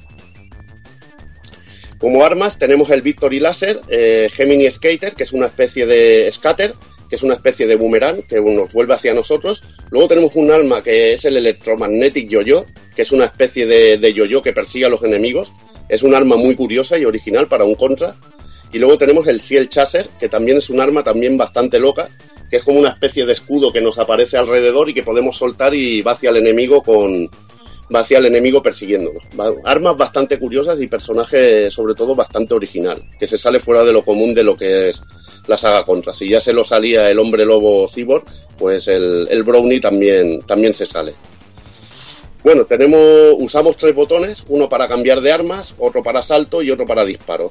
Si pulsamos el de cambiar de arma mientras disparamos, cambiamos el estilo de, di- de disparo. Podemos movernos disparando o quedarnos fijos y disparar, que es muy útil para ciertos jefes para poder apuntarles bien en los puntos débiles. No falta tampoco, no falta también la, la- deslizada que nos salvará, sobre todo en este juego que es de puros reflejos, que es con abajo salto y nos salvará muchas vidas. Buah, ese movimiento, de, o sea, parece una gilipollez, pero cambia la fórmula totalmente de la saga, ¿eh? Ese movimiento al juego le mete una agilidad que, que ni el Contra 3, ¿eh? Este movimiento, eh, bueno, que lo podemos ver en otros juegos de Konami, como el Sunset Riders. Aquí es, aquí es, pero esencial, esencial y vital. Pero sin duda la gran novedad y lo mejor de este Contra es el desarrollo del mismo, que nos permite elegir caminos y en el que podemos acceder a distintos finales, con cuatro normales, uno especial, que, que- que es cachondísimo, un especial, y otro final malo que también es increíble. Hay cierto momento que, comentaremos quizá al final que, la verdad que, hace mucha gracia. Para, ello, la acción se desarrolla por seis fases, de las cuales tenemos un montón de variantes según la decisión que tomemos, siendo un total 13 fases, incluyendo la- las especiales. Se eliminan la- las fases en perspectiva aérea que teníamos en Super Contra y Contra 3, siendo todo el desarrollo del juego lateral. Pero no faltarán las fases con, con las motos o jefes que nos persiguen en una autopista en una perspectiva pseudo 3D, o sea que la variedad está garantizada. Aunque no nos cambien el tema así principalmente, tenemos variedad pero a cascoporro. Este desarrollo de la historia no lineal le da mucha variedad al juego y otros, otros personajes importantes que iremos encontrando son el comandante Doyle, que era el que comentaba Doki, que era el tío del palito en, en la versión PAL y que es un, aquí como una especie de negraco así super bestia que te hace un corte de manga al empezar, al empezar la misión y es el jefe de los Hardcorps. Luego tenemos al mayor Bahamut, que es el, el que seríamos el, el villano principal. Y luego nos encontramos a tíos como Neumann Cascade, que es un hacker, que es uno de los mejores enfrentamientos que nos encontraremos en, en el juego. Eh, Deathside Joe, que es un terrorista cyborg. Y el Doctor Geomandrake, que lo iremos encontrando. Lo iremos encontrando durante los distintos arcos argumentales que tiene el juego, en los distintos caminos que tiene. Eh, estos, estos personajes tendrán su, su presencia en ellos. La verdad que, que este contra, eh, sobre todo diseño de fases y todo esto, es espectacular.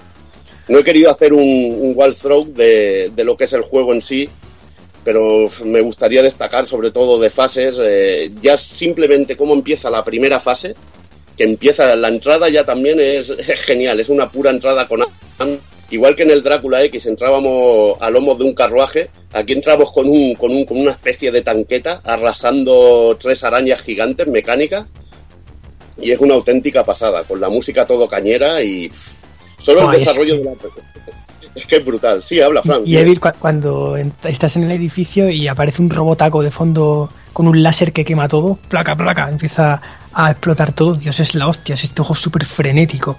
Eh, yo lo defino como contra 3 al cubo, ¿no? El, el hardcore. Es que es tremendo. Es un juego adrenalínico puro, un boss rush continuo. Es un juego que no te deja dar pasos, tío. Estás todo el rato quieto intentando sobrevivir a cosas, ¿no? También algo que tiene que me gusta a mí, eh, que tiene este juego que me gusta mucho es que es bastante, yo creo que es de las entregas más narrativas, sobre todo de los de los, de los más clásicos.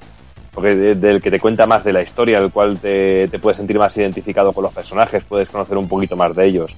Eso también me gustó mucho también de, de este juego, que puedes llegar a entenderles un poquito más y que te cuenten un poquito más de historia, no es únicamente acción frenética y tiros y tiros y tiros. Lo que mola mucho es que puedes llegar al final de una fase y te dicen, hay una llamada del laboratorio, vas allí a mirarlo, o hay un tío que la está liando en tal sitio, o vas allí, y entonces vas escogiendo y te cambian los arcos argumentales, y es increíble, y te lleva a fases que son realmente alucinantes. Una fase con un desarrollo todo lleno de aliens, o te vas a otra fase que es una persecución en moto, o otra que vas montado en una especie de bicho, es, es que es brutal, tío. Y, O, o el, o el Hola. bicharraco ese que, que va trepando también, que tienes tú que perseguirlo a él mientras trepa. Y, y si te pasas, te, te intentas dar con la cabeza. Incluso como, como hablaba antes Jordi, este enfrentamiento, lo que sería Gunstar Heroes y, y el Contra Hard Corps, eh, que nos encontraríamos a, a un bicho que transformable, que tiene como tres piezas y que recuerda mucho al mítico Seven Force de, de Treasure, es aquel bicho que se transforma en siete cosas distintas. Y la verdad que, que es alucinante. Luego, por ejemplo, lo que ha dicho Doki antes, la fase del tren, pues eso es espectáculo puro. Que te viene un robot gigante corriendo, para el tren, luego empieza a menear el tren. Eh, tiene además unos patrones de ataque increíbles. Luego y cómo llega y, y- y cómo llega corriendo el cabrón sabes y la sensación de velocidad que transmite y cómo lo que tú has dicho de que cómo sujeta el tren y que para el tren con las manos es una auténtica pasada. A mí esa parte bueno es que aparte los robots sabes es que no sé es de esas cositas que hace de que el juego sea único realmente. Y aquel jefe que, que, que eran unos tíos en plan Transformer, que los tíos formaban como, como que se subían unos encima de otros y formaban sí sí sí figuras. sí. Es genial. a lo, a lo Power Ranger también así que era muy, muy ese rollo sí sí A mí es que me molaban muchas cosas. Por ejemplo, hay una fase que empieza que hay como unas montañas y vienen a lo lejos unos moteros, tío, y te descojonabas vivo, tío. Con un fondo así de, de ocaso y era brutal. Y luego el jefe que a mí me, me vuelve loco que era el Neumann Cascade, que, que te tiraba como constelaciones que te atacaban, y ese bicho era adrenalina pura, y te tenías que aprender los patrones, pero de, de una manera bestial. Seguro que te que- mola eh, cuando se transforma en el toro, ¿no? Ese. Sí, el oro es brutal, tío. Además tienes sí. que pegar ahí un salto, una deslizada, tío. Tienes que sabértelo, pero de memoria. Es adrenalina pura. Eh, por eso viene lo chungo del juego, que este juego es muy largo, tiene muchos caminos y hay momentos que deja un poco de lado lo que sería un desarrollo de fase normal de contra, de ir matando enemigos y te encuentras al jefe final por un auténtico boss rush, en que vas con tres o cuatro jefes seguidos y cada uno con unos patrones de ataque pero endiablados. Si encima le sumas a eso que las versiones occidentales no tienes tres toques de vida, tienes los continúes limitados y como máximo te puedes poner tres vidas, te encuentras ante un juego infernal, quizá el más duro de la saga, mm, con perdón de Saturday Soldier. No, no, es, es más duro que Saturday Sun. Es más duro, verdad. Es- para Sí. mí es mucho más duro. Es difícil, que- es mucho más difícil, sí. Es infernal y encima en el occidental no te dejaban ni hacer el Konami Code, lo quitaron de la, de la versión europea y Hombre, americana. es que piensa Evil que si tú juegas a la Japo, no es más difícil que Saturday Soldier, pero si estás comparándola con la occidental, gana Hardcore, ¿eh? Mm. Que sí, sí, sí. Y la versión Japa, pues tienes un, puedes hacer el Konami Code y tener truco de vidas, incluso seleccionar fases y todo. Pero el- eso lo quitaron en las occidentales. Y el juego se convirtió en un auténtico infierno. Y por eso quizá mucha gente no le tiene el aprecio que le pueda tener a Gunstar Heroes, que es un juego mucho más accesible. Si tú, si tú eres jugador de contra, Mm. agradeces ese cambio. Hombre, porque y te tanto dura que- más. Claro. y tanto que lo agradeces, porque yo el pique que tuve con el juego fue impresionante, fue impresionante y lo, lo que más me duele es que no pude no pude completarlo, me quedé en aquel bicho que, que era que se estiraba, que era como una especie de muelle, que ibas como con puto muelle. Hostia, qué difícil. puto muelle, que es hijo de puta a más no poder. Y lo flipabas, ¿eh? Pero ibas aprendiendo y cada vez avanzabas un trocito más en cada partida. Y eso Pero era las, un pri- la- las primeras partidas son eh, vergonzosas, ¿eh? Son como Dios. No he durado ni medio minuto de relojes. Sí, sí, bueno, las primeras partidas, yo ahora lo cojo y tengo que decir que la primera fase me la acabo al menos. La primera me la acabo. Y ya te digo que es durísimo, durísimo el juego y sobre todo las versiones, las versiones occidentales. Y un juego alucinante, tiene una de jefes finales, de caminos y todo. Es que es lo que he dicho, es el Drácula X de los, de los contras. Es una auténtica burrada. Una auténtica burrada.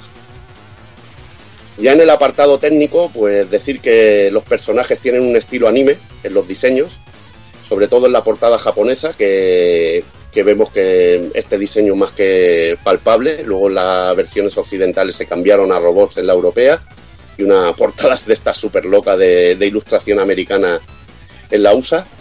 Y decir que, que estos están diseñados por Yasuomi Umetsu, que es un diseñador de personajes de varios animes, como el OVA de Casher de 1993 y que también participó en el Robot Carnival.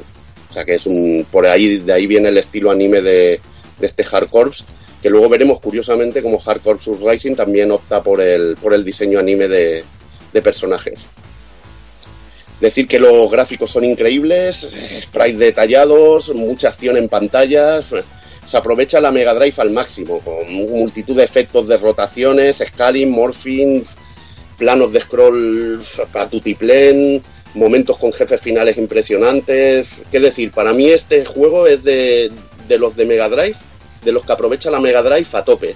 Este con el, con el Alien Soldier, Gunstar Heroes, el Panorama Cotton, son los juegos de Mega Drive que los pones y lucen de maravilla. Es como si hubiera habido una- un segundo renacimiento de Mega Drive. Este tipo de juegos, tío, dista neones de los primeros de la consola. Es como, hostia puta.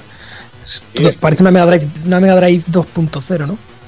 Sí, sí, sí, es que dices, este juego además con los 16 megas bien aprovechados, dices, joder, lo ves en todo, en- desde cómo entra el logo del juego, a los menús, al, al morphing en los personajes, incluso el, el momento del continúe que te vienen los números en rotación, así como haciendo un efecto 3D, dices, esto es una auténtica burrada. Es programación pura y dices, joder, esto sí que han sabido sacar provecho a la Mega Drive, como Dios manda. Eh, destaca también, lo dicho, el frenetismo de acción, la cantidad de misma en pantalla. Y luego en el aspecto sonoro, pues contamos con un contundente FX. El sonido de los disparos de este contra a mí me, alucina, me encanta. Y las explosiones también, me mola muchísimo. Y luego el, el apartado musical, que está muy bien, con, con composición de Michiru Yamane y también podemos encontrar algún tema de Akira Yamaoka. Tiene un estilo así guitarrero cañero y también alguna mm, rollo tecno maquinorra. Y hay auténticas locuras, como el del final Es- especial, que no hemos dicho es- nada. Es muy macarra. Yo creo que eh, a nivel de música, yo creo que es la, la entrega más macarra de todas. Ahí me encanta. Y se permite toques de humor y de todo. Sí, sí, sí. Cuéntalo Pero tú también, mismo, eh. El- Pero eso, cuéntalo eso tú. yo creo.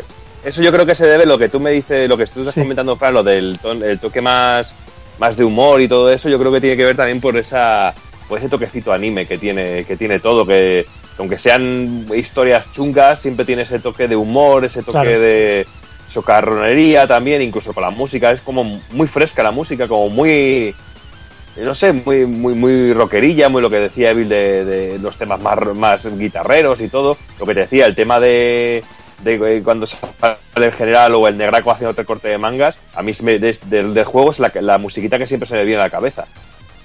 Sí, sí, había, había un final que, que- que era la hostia ese que eh, trepabas por una pared eh, y en lugar de tirar por una puerta subías por una pared y te aparecía una especie de contrabandista. Justo antes del enemigo de los zodíacos. Exactamente, la pared de la pared tú bajas como una diagonal y hay una pared. La, la, la escalas y te aparece un tío que dice que si quieres meterte a un coliseo. te metes al coliseo y, y el, el- vamos, la risa, lo que te aparece ahí dentro. Incluido el tema de, de Castlevania también. Que te sale un tío super, un tío super feo, que es una parodia a Simon Belmont, tío, y es cachondísimo. Y te suena el Y- tema de Simon Belmont en rollo maquinero que te despollas. Y luego el final, el final es ya la bomba, tío. Y había un jefe, creo que era como un robot con un carrito de bebé que, del que aparecía un un monstruo. carrito de bebé, tío. Era auténticamente, auténticamente grotesco, pero Entonces, brutal, tío. Te aparecía un bicho de un vórtice dimensional, te lo cargabas, te absorbía el vórtice y, y viajabas al muy pasado, a la época de los dinosaurios, y te hacías el rey de los monos, tío. Increíble ese final, tío, increíble. Sí, tío. Luego hablar del final malo, que es cuando te encuentras al coronel Bahamut y te dice que si te unes a él o, o pasas o, te, o vas contra él o vas con él. Y si le dices que vas con él, pues hay un final malo que a mí me recuerda un poco al de Street Fighter, que sale la, la foto del, del Bamut y de, la de tu personaje debajo. Y me encanta, tío. Y eso lo quitaron en la versión europea. Cosas que a mí no, no sé, no, cosas por que no entiendo. Eh, si le decías que no, se revelaba evidentemente y luego había una subfase, la final, que estabas en una especie de cohete subiendo hacia la atmósfera, la hostia, Sí. con unos alienígenas destruyendo los lados del cohete, en plan, yo, yo qué sé, es que es, es la hostia ese juego, tío, está lleno de, de super enfrentamientos. No lo he comentado, pero los temas de los jefes finales quizás son los mejores, tío, porque son muy, muy chulos los temas de los jefes finales. Luego los usarán mucho Sí. en otros de los, de los contras estos temas. Luego recuerdo que había un tema que era como una especie de jazz, un- una especie de, de swing raro, pero en plan cañero con guitarra eléctrica. o sea, es que este juego tiene unas cosas. Eh, eh, El juego era muy loco, ya te digo. Ya solo verlo empezar como empezaba ya, ya te dabas cuenta. El desarrollo de la primera fase es un buen muestrario de lo que te vas a encontrar eh, en el Contra Hardcore. Decir que de conversiones no, no hay ninguna o ningún otro sistema y solo, he- solo he encontrado un port que, que salió para Microsoft Windows en un sistema llamado GameTab, que es un servicio en el que descargaba juegos emulados para PC en 2006 y dejó de ser funcional en 2010. Y al poder y so- al parecer solo se podía jugar estando conectado online. Sí, bueno, lo más parecido quizá a un port sean lo que hemos comentado antes en la versión del, del Contra del Contra 3 de, de Game Boy Advance, que tiene algunas algunas algunas fases, algunos niveles de, de- de este juego. ¿Este no Como está en consolas virtuales o algo de eso? ¿No llegó? No, no, no. No, no, no. ¿Qué cojones? Por desgracia, no. Joder. Por desgracia, Qué no, pérdida, qué pérdida para la humanidad, tío. Ya te digo. Joder. Pues me quedo flipando, tío.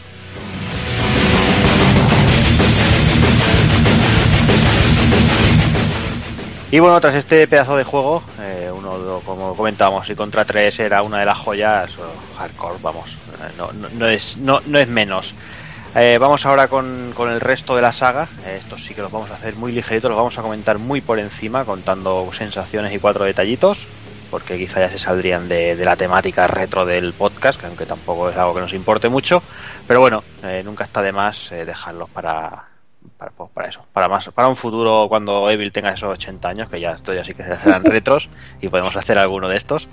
Así que nada, Evil, vamos, vamos con Contra Legacy of War. Sí, bueno, hablando de restos, como decías, hablando de restos, vamos con la época de 32 bits que fue bastante oscura para, para lo que es la saga Contra y mira que podría haber dado de sí con las máquinas que había. Pero bueno, vamos con Contra Legacy of War para Play, para Play y Sega Saturn de 1996, eh, producido por Konami y desarrollado por Apalusa, eh, los del Echo de Dolphin. Es el primer Contra en 3D. eh, No, perdona y que el te primer- corte. Me gustaría Sí. saber a quién cojones se le ocurrió darle la, la franquicia a los que hicieron, los que hicieron Eco de Dolphin. O sea, El juego del pescado, ¿eh? no le El- encuentro, no le encuentro la relación, tío. Es que El no- delfín era un hardcoreta, le iban los alienígenas, tío. Me imagino que sí, porque es que no, no, no, no hay otra relación que pueda decir, es que no, no lo entiendo. Cállate, no vaya a salir ahora- no vaya a salir ahora algún talibán del pescado o hagan un remake y todo el mundo lo haya jugado y todo el mundo lo adore, ¿eh? Eso También. por supuesto, ya lo sabes. El Echo de Dolphin es acción pura y tú lo sabes de toda la vida. O sea, eh, es acción pura. Broza. Broza, más con, con Apalusa, con ese nombre, tío. Suena ahí a gente buscando con el Kubus Clan. Ahí. Suena, suena a desarrollador de juegos ideales para tu museo. O sea, es increíble. Suena, suena a gente quemando los sembrados y así persiguiendo a negros por el medio del campo. ¡Apalusa! ¡Apalusa! ¡Apalusa! ¡Apalusa! ¡Cucu Clan! ¡Cucu Clan! Es el primer Contra en 3D y el primero que llega con este nombre a Europa. Eh, cuenta con Ray Power de, de Hardcore como personaje principal junto a otros tres que ni me molesto en, nombrarlos, la verdad. El juego curiosamente incluye unas gafas 3D para poder disfrutarlo de esta manera. Y bueno, yo lo considero un resto infernal, pero bueno, no es para tanto, sobre todo con lo que viene después. Eh, no llegó ni siquiera a salir en, en Japón y bueno, proponía un juego así en vista de así un poco desde arriba, en 3D. Eh, y la verdad que el diseño es bastante feote, pero bueno, tampoco es una desgracia de juego. Se, se podía llegar a jugar, pero... Sí, el, el problema es ve- venir de donde vienes, ¿no? Vienes de, de Hard Corps y te, y te sacan esto y dices, pero a ver, tú esperabas ahí, hostia, Contra, cuando anunciaron, yo recuerdo cuando anunciaron Contra para, para Play y para Saturn, hostia, nos hacíamos pajas ahí a lo loco, tío, y luego nos, nos aparece esta basura, tío, es que... Yo, yo lo Eh, siento mucho, pero no Tú puedo. piensas que, que lo que es basura para unos es música celestial para otros. Sí, lo que tú quieras, pero vamos, esto pasa. no duró dos minutos, tío, de, de verlo y decir, hostia, esto no, no puedo, tío, no puedo. La mugre. la verdad. Decepción, decepción total. Decepción total. Y hablando de decepción total, CT Contra Adventure para, para Play en 1998. Secuela de Legacy of War, también desarrollado por Apalusa. Eso otra vez. Sí, que no falla. ¡Apalusa! apalucizado, o sea, eh, apalizado, apalucizado, algo así, porque es que este juego es impresentable. Sigue el mismo protagonista, Ray Power, de, de Hard Corps. Eh, cuenta con fases en desarrollo lateral y otras en 3D en tercera persona, que esto convierte en al juego en el averno infernal. Es, es horroroso, horrorosas estas fases. Son el horror puro. No las experimentéis porque no. Es, es un juego, pero horrendo, horrendo. Las fases de desarrollo lateral son infumables, tío. Es el desarrollo este tipo 2 2 y me- 2,5D, como llaman, como Clonoa, como Strider 2, pero olvídate, nada que ver con, con estos juegos. Es Pa- Parece más, tío, 0,5D, ¿no? 0,5D, sí, o 0,0D, tío. Es, es horroroso. Es horroroso. Incluso la música es horrorosa. El remix de la música, hay un remix de la música del Contra 3 que suena a vino, tío, que suena a, a nada, tío. Es, es- es A verbena, a verbena de borrachos. Pero suena a vino Don Simón, tío. Es malísimo, tío. Es malísimo. Gráficos mediocres y, y sobre todo nefasto en las fases en tercera persona que pff, lo convierten en el peor juego de la saga. Iba a decir seguramente el peor, el peor juego de la saga, pero es que este Contra Adventure es el peor Contra de toda la saga. Y es Sí. juego de mierda. Iba a decir que Yo me ofrezco voluntario para si alguien lo tiene y, no, y lo tiene calzando sillones, yo lo acogeré en, en mis senos, tío. De verdad, y, y lo disfrutaré y le daré el trato que se merece. no iba a decir Os que- lo juro. A los oyentes que Evil ha, su- ha suavizado el juego porque no lo están viendo, solo están oyendo que es malo, no lo veáis porque en cuanto lo veáis vais a comprobar de primera mano lo que estamos diciendo. Que Me estáis, me estáis dando una, me estáis empepinando de una manera, macho. Bueno, este se está poniendo ya a todo becerro. Mejor vamos a seguir. Vamos a seguir con lo. ¡Apalusa! ¡Apalusa! ¡Apalusa! ¡Apalusa! Con los Contra de verdad. Y, vamos con Contra Saturday Soldier para Play 2. eh, en 2002 en Japón y Estados Unidos, 2003 en PAL.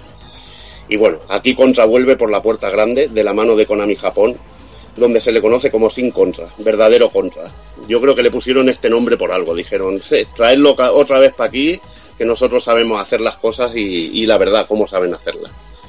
Cuenta con Nobuya Nakazato como director y retoma la jugabilidad clásica con gráficos 3D de fondo. Tiene un sistema de hit rate muy original que determina los finales que veremos en el juego y un sistema de disparo cargado muy chulo también. El juego es una auténtica burrada, burrada gráficamente y de acción y bueno, retorna Bill Racer y le acompaña Lucía en un argumento super bizarro en el que Bill Racer está había sido criogenizado y encarcelado por haber mm, casi haber hecho un genocidio brutal y la verdad que es un juegazo que tiene todo lo que un contra debe tener verdad Frank que tú eres un que tienes un gameplay del juego que, te lo has completado y, y es una auténtica delicia Buah, este contra macho es. mm, es como volver en algunos sentidos a Hard porque es súper flipado en jefes, pero también es un contra clásico porque los niveles son largos, tienen zonas plataformeras, eh, muchos enemigos por todas las partes. El sistema de armas lo cambiaron, ya no está la S típica, en fin, es un juego que se atreve a cambiar un montón de cosas y a la, y a la vez a conservar a un montón de jefes clásicos. La pared de contra, el robot este que te persigue en Hardcore vuelve a aparecer aquí, el tal Yokozuna corriendo al lado de un tren, igual, exactamente igual. Las fases en moto, la respeta, eh, muchas vistas. Eh, el nivel 6 y 7, que son los finales alternativos, el juego se pone de un épico, un boss rush, pero tremendísimo. Guitarreo pesado, los jefes llenos de putrefacción, eh, todos gore, la tortuga del contra 3 vuelve otra vez. Que a todos nos dio una sorpresa esa tortuga, ¿eh? Cuando se da la vuelta. Tío lloras tío dices qué animalada tío qué animalada Dices, ¿qué, qué habéis hecho, hijo? ¿Qué, qué imaginario de mierda? O sea, ¿qué os pasa, no? es lo que dice en Saturday Soldier. Es muy gore ese juego. Muy asquerosito, tío. Lleno todo de corazones alienígenas. y- de dificultad, de dificultad como calza calza bien verdad este contra de dificultad De dificultad es, es como decir, es, no sé, es como que te metan todo lo gordo y más, ¿no? es un juego bastante duro, ¿eh? Eh, Como hardcore, de la misma tónica, un golpe igual a muerte y las vidas caen mm, de, de buenas a brevas, un- una vez cada tres niveles, una cosa así, te dan una vida. o sea que... Y además, para conseguir el final especial, que sería el de rango S, tienes que conseguir un 100% de hit rate, que es bastante infernal. Es bastante No, no, no hace, no hace falta un 100%, No, afortunadamente. no sé, yo pensaba que era un 100% en No, este. eso es para, 99, para el vídeo secreto, es, es eso. para el No, vídeo secreto, tienes- vale. Tienes que sacar una A de puntuación mínima. Para la A, con un 90% creo que es suficiente. Vale, bueno, Y para llegar al hit rate, en este juego se han inventado un sistema de, de acertar a ciertos objetivos. Hay jefes que tienen piezas o tienen partes móviles o partes, eh, digamos, voluntarias que hay que destruir. O sea que no podemos pasar de ciertos enemigos y de ciertas partes. En este juego te premian a la puntería, ¿no?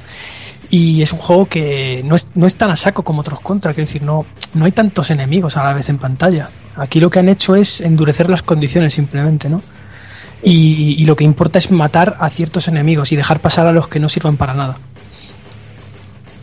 Aparte del peligro que lleva ir destruyendo las partes de un enemigo, que ya es peligroso de por sí, no concentrarte en el centro. Lo hace mucho más chungo. Y aparte aparecen patrones nuevos si te cargas ciertas partes. O sea que- Ahí está, ahí está, que es una manera de, de subirle la dificultad y el reto.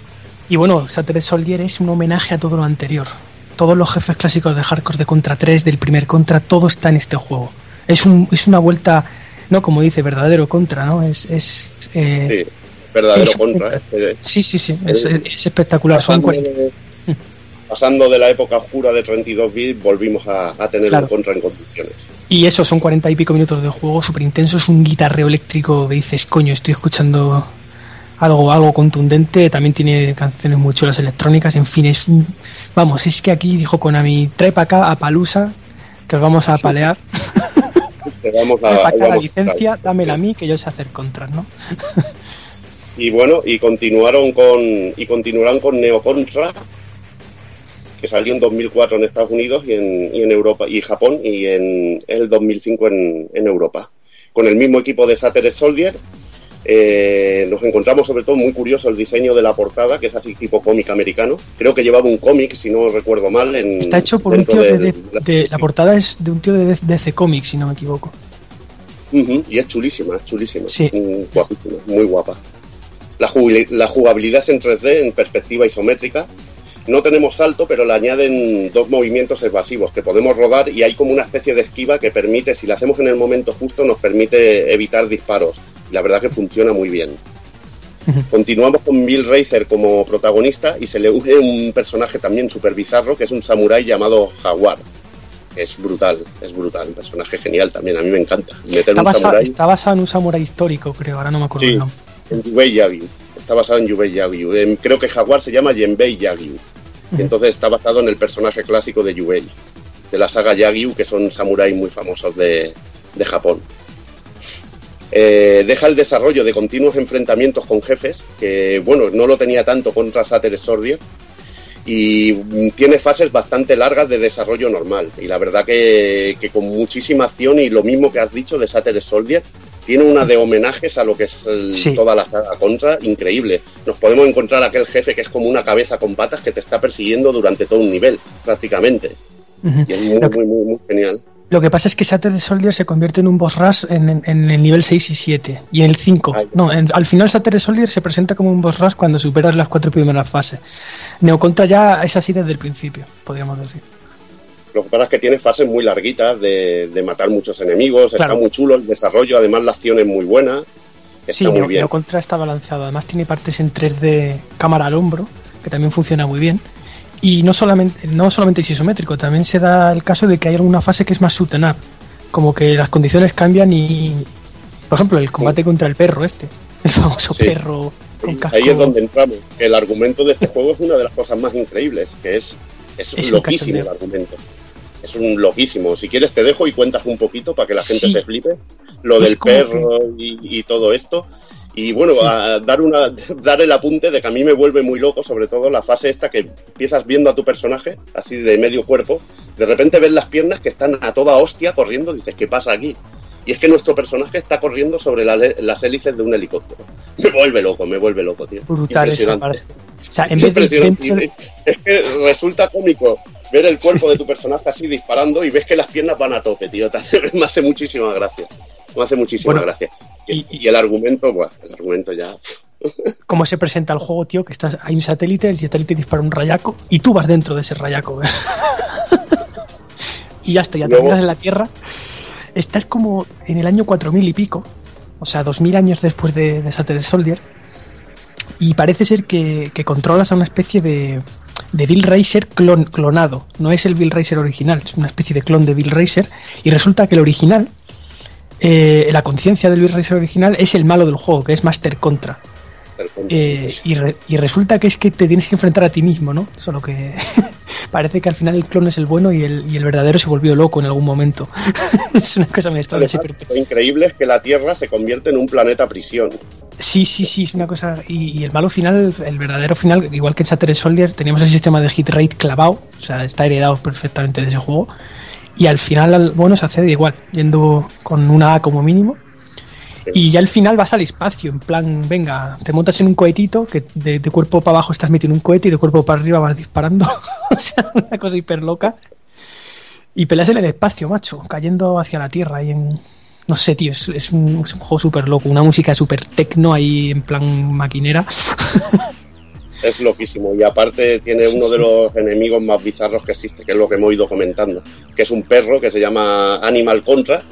Y es un perro con un, un perro así con, con un casco de, de casco de estos de, de la Segunda Guerra, de, de- como, lo, como lo he dicho antes, como el varón Bos- von Bismarck, así, un casco de Sí, estos sí, de, de soldado ahí alemán, tío. Muy Ese combate mola porque, por- porque las reglas son muy sutenadas y tal. Es que mola, este juego mola mucho, tío. Es que tiene una- unas cosas muy, muy locas, tío. Luego la, el- la iguana, que hay un jefe que es una iguana que va trepando por, por una pared y la tienes que ir cargando. Y yo qué sé, y fue una locura, tío. Muy grande este juego. Aparte que el armamento es bestial, ¿eh? El armamento también es súper bestial. ¿eh? Hay como cinco packs de armas iniciales, una cosa... O sea, unas armas súper locas, nuevas incluso. Muy chulo, muy chulo. Hay un, arma que ya- dispara, hay un arma que dispara taladros, por ejemplo. Sí. O sea, mola un montón. Y luego vamos con otro juego que también hay que darle de comer aparte. Y que curiosamente esta vez eh, hablamos de Contra 4, que salió en Estados Unidos en el 2007 y en Japón en el 2008 y que por desgracia no llegó, no llegó a Europa. Pero bueno, por suerte la Nintendo DS es una, es una consola region free y podemos jugar con el juego tranquilamente. Y bueno, este juego también no lo desarrolló Konami, sino lo que lo desarrolló WayForward. Eso, bueno, podría dar en principio un poco de miedo, pero la verdad que esta gente en 2D sí que es competente. Desde luego no es palusa e hicieron una cosa con cara y ojos. Un contra con cara y- La historia se, desarrolla dos años después de The Alien Wars y cuenta con el retorno de Black Viper y como enemigo y, retornan como personajes Bill Reiser y Lance Bean, acompañados de dos mercenarios llamados Mad Dog y Scorpion, que son dos nombres alternativos de Bill Reiser y Lance, pero que bueno, los meten como homenaje y la verdad que, que es cachondo el, el rollete. Retorna la jugabilidad clásica de Contra y algunos escenarios míticos. La principal novedad es el gancho pa- para colgarnos y las armas mejorables, que esto también es muy curioso, que podemos coger dos veces el ítem de un arma y mejorarlo y mejorar el- la potencia de la misma. En plan La Gradius. acción sí, se- sí. Sí, sí, sí, sí, en plan Gradius. La acción se desarrolla en las dos pantallas y podemos tener peligros que nos vienen desde la pantalla de arriba o la pantalla de abajo. Y la verdad que lo usan muy bien Way Forward. Esto está muy chulo. Hay momentos que veremos un enemigo que nos ataca desde arriba, desde la pantalla de arriba, y a mí me, esto me volvió loco.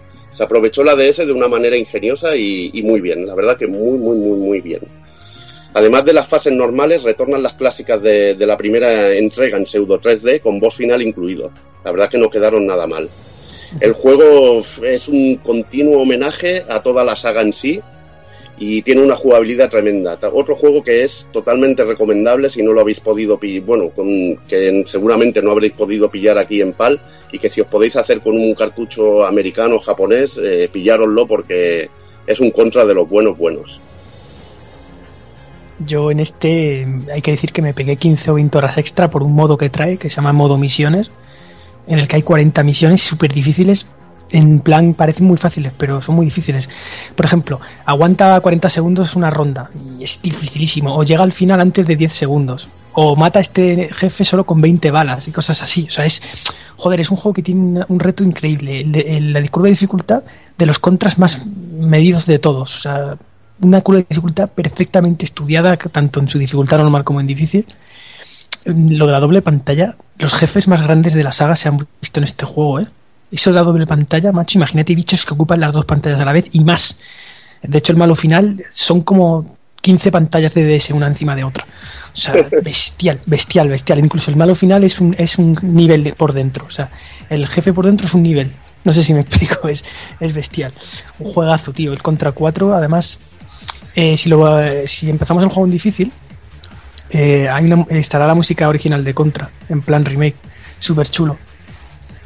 Aparte, creo que tiene un museo en que podemos ver varios coleccionables y podemos desbloquear personajes para llevar. Un mogollón. Los de Contra 3. Hay mogollón de cosillas que tiene para desbloquear. Está Y está chulo, también ¿no? los muñecos de Probotector, los personajes, que es una cosa muy rara porque es la primera vez que un americano ha podido jugar con los robots de Probotector, ¿no? Pero bueno, son cosas que son muy graciosas y lo hacen un título completísimo y se ve el cariño que tiene Way Forward por la saga Contra, la verdad. Luego, un guiño que me mató Evil es un, un arma que dispara Big Beepers, tío. Hay una no- que te dan, te dan un arma que se llama eh, Arma Experimental B, que, que dispara a Big Beepers, tío. Impresionante, impresionante. Sí, sí, sí. Locura total. Y bueno, vamos con Contra Rebirth para Nintendo Wii, un título digital que salió en el 2009 en todos los territorios. Y bueno, lo publicó Konami, pero los desarrolladores fueron, fueron M2, que es una compañía muy vinculada a Sega, que es la que saca los Sega 3D Age, es la que ha sacado muchos de los Sega 2500 y sobre todo hace la emulación. Y la verdad que se encargó de desarrollar estas sagas Rebirth que incluyó también que salieron Gradius y, Castlevania. Y la verdad que hizo muy buen trabajo y contaron con la colaboración de Nobuya Nakazato, que es el, dijéramos, el, que ha estado en los títulos más importantes de la saga. Con un argu- argumento que nos lleva atrás en el tiempo, contamos con Bill Reiser y Genbei Yagyu como protagonistas. La verdad que muy, muy, muy, muy, muy cachondo, muy cachondo. El argumento tampoco es que fuera para tirar cohetes, pero te, bueno, te ponía bien en, en situación.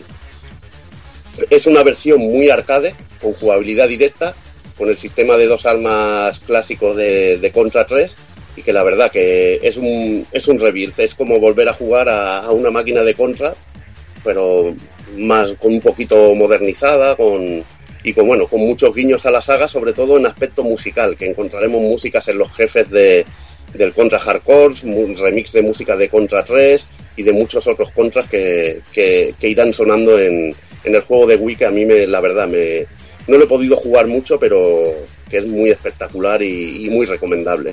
Tú, Fran, creo que lo has completado, que, que nos Sí. puedes hablar un poquito de, de Contra Rebirth. Buah, pues musicalmente suena como una Mega Drive. O sea, tiene temas rescatados de hardcore. cierto. Suena Chip Yamaha, tío. Suena, Suena, Yamaha. suena a Mega Drive este juego, sí. Y, pero luego estéticamente es más como un Contra 3. Eh, la jugabilidad se ajusta mucho más a lo que es Contra 3. Tiene una fase de camellos que vas por encima en plan. Metal Slug. Me recuerda mucho a, a ese. Luego hay un ninja que nos ataca como en un misil, pero el ninja está boca abajo. O sea, es acojonante. Y te tira shurikens láser. O sea, una cosa súper loca. Y luego ya la parte final es muy Alien Den, ¿no? Como contra 3, un nido de Alien. Y el malo final es una locura que te rota la pantalla, eh, sonando un tema de hardcore ahí de fondo. Y, y te, te invierte los controles y cosas así. O sea, es súper loco, un juego mega clásico. A dos jugadores es la hostia y uno de los mejores contras de la última jornada. Brutal. O sea, el DDS es muy bueno, pero este también lo es a su manera. Y bueno, y pasamos para lo que sería el último Contra, que no lleva el sobrenombre, pero que lo es, que es Hardcore Surrising, que salió de, de manera digital para Play 3 y 360 eh, en todos los territorios en el 2011. Este juego es una auténtica animalada. Eh, desarrollado por Art System Works, eh, los del Guilty Gear y todo esto, que tienen un jueguecito así de- del mismo rollete de disparos llamado Dolphin Blue, para el que lo quiera probar por curiosidad, que la verdad que no está nada mal y bueno, lo desarrolló para Konami. Y decir que cuenta con muchísimas novedades jugables en forma de movimientos de los personajes, armas que podemos mejorar, armas que son distintas, eh, podemos hacer dash en el aire y cantidad de locuras que, que lo verdad, que lo hacen genial. Es un poco Seguro lento. que, a- Sí, seguro sí, que a ti, dime. Evil, te parece un Mega Man X Meets Contra, ¿no? Una cosa así. Sí, algo así, es que es un mix, no es un contra, es que no es un contra a la usanza, es, es un poco más tranquilo a la hora de, de llevar al personaje. Es incluso ver la fase de las motos y es menos frenética, es más, Pero más- luego puedes correr, eh, el movimiento de correr, yo, yo lo considero más frenético que otros contras en algunos sentidos, porque eh, de un toque te quitan el arma, por ejemplo, no te matan, pero el arma te la quitan. Eh, es, es un contra muy cabrón este, ¿eh? es muy, muy cabrón, es muy cabrón Sí. porque es muy largo también. y posiblemente también- Evil el contra más plataformero de la historia, ¿eh? Sí, porque tiene Realmente. plataformas a punta a, a punta saco, a saco, incluso dentro de enfrentamientos contra jefes es- no deja de ser plataformero.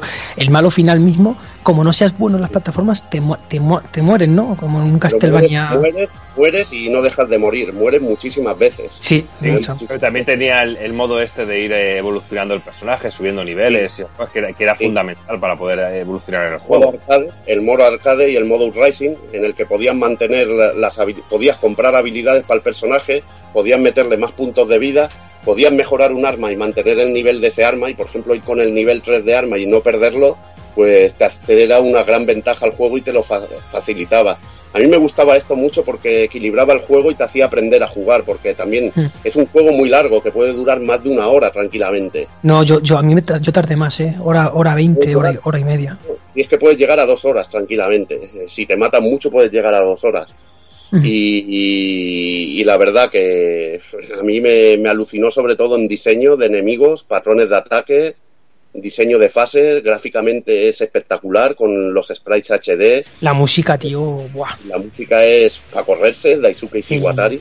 El nivel 6, ese que vas por un, con un tren, que pasa un tren por encima tuya y otro por debajo y tienes que cambiar del tren de abajo al tren de arriba, luego peleas en vertical, es que buah, o sea, este para mí, a mi humilde opinión, es el mejor contra que ha aparecido hasta el día de hoy, ¿eh?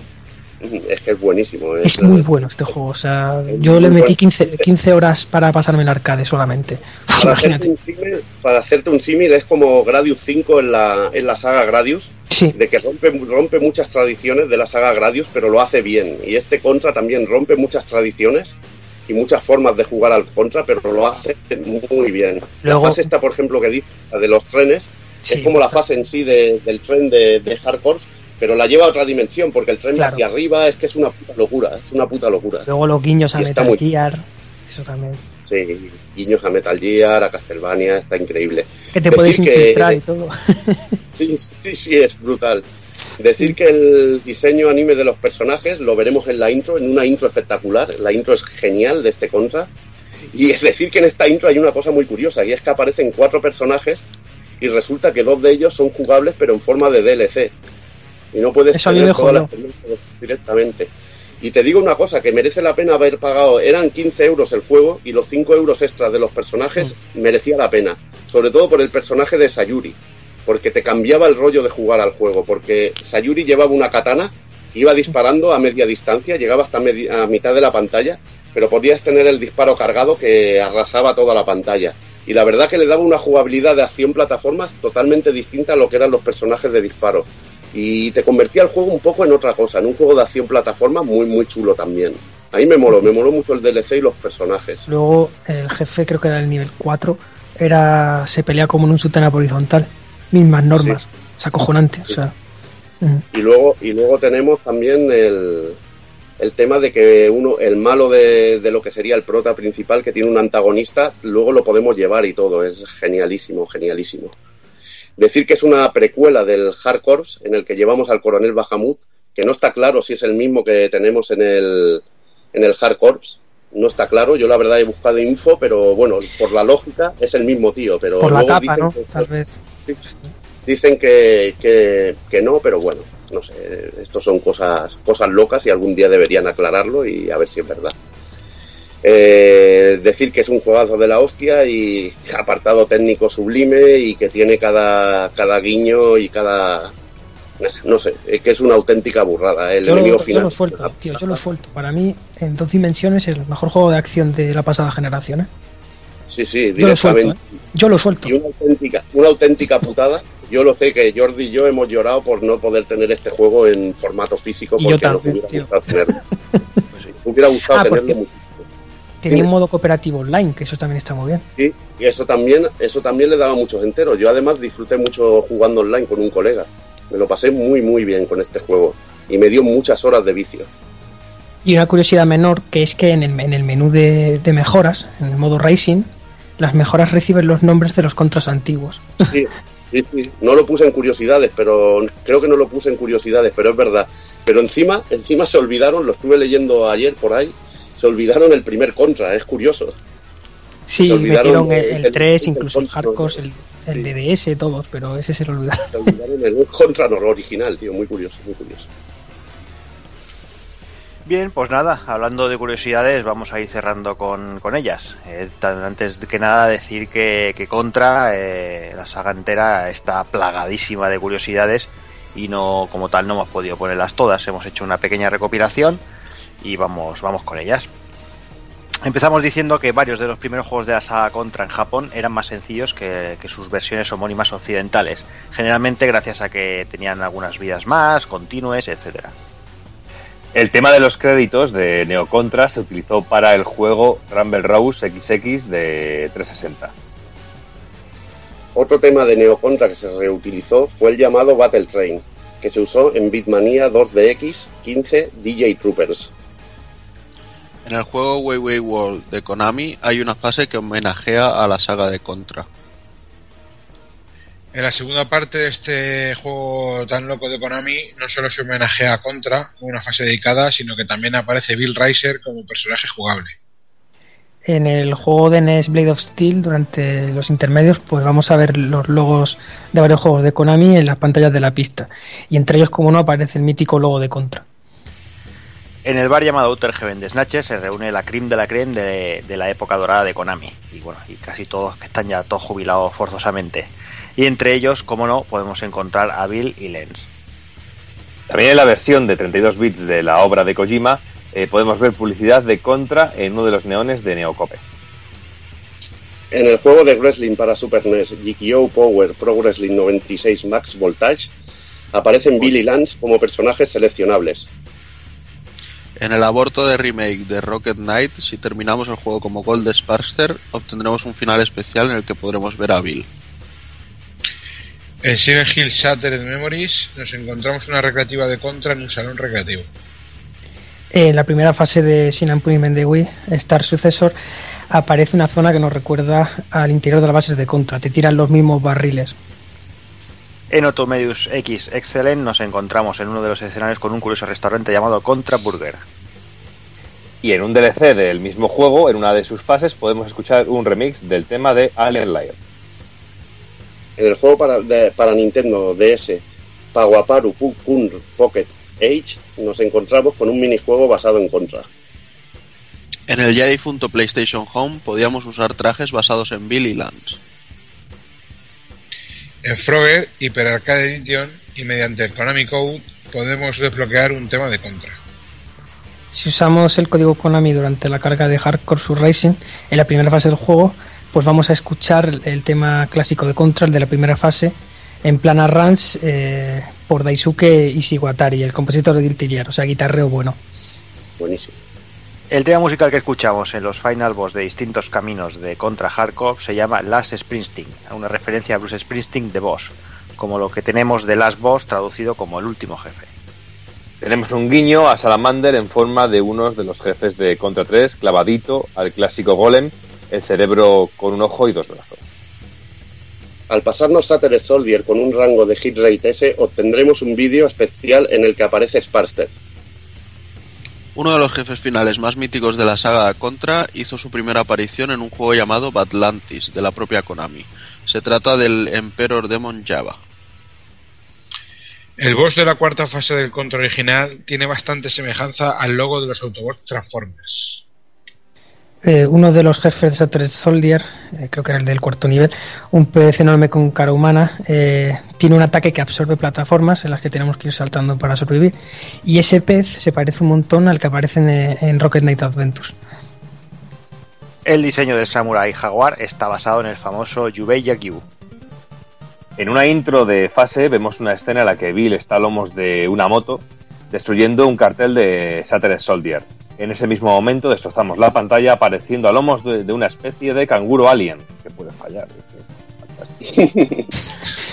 En la fase 5 de Hardcore Surrising tenemos un homenaje a Metal Gear, en la forma de tener que pasar desapercibidos y las cámaras y enemigos que tendremos por allí. Incluso podemos escondernos en una caja de cartón.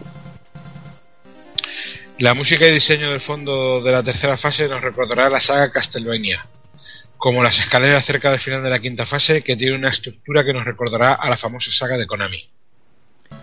Pues nada, hasta aquí las curiosidades y hasta aquí el, el programa, ese repaso a la saga Contra. Supongo que no voy a poner a nadie en un aprieto eh, para preguntarle cuál es su preferido, ni, no creo que, que haga falta. Así que no sé, yo creo que nada, no creo que queda nada más por añadir, así que vamos a ir despidiendo el programa, va.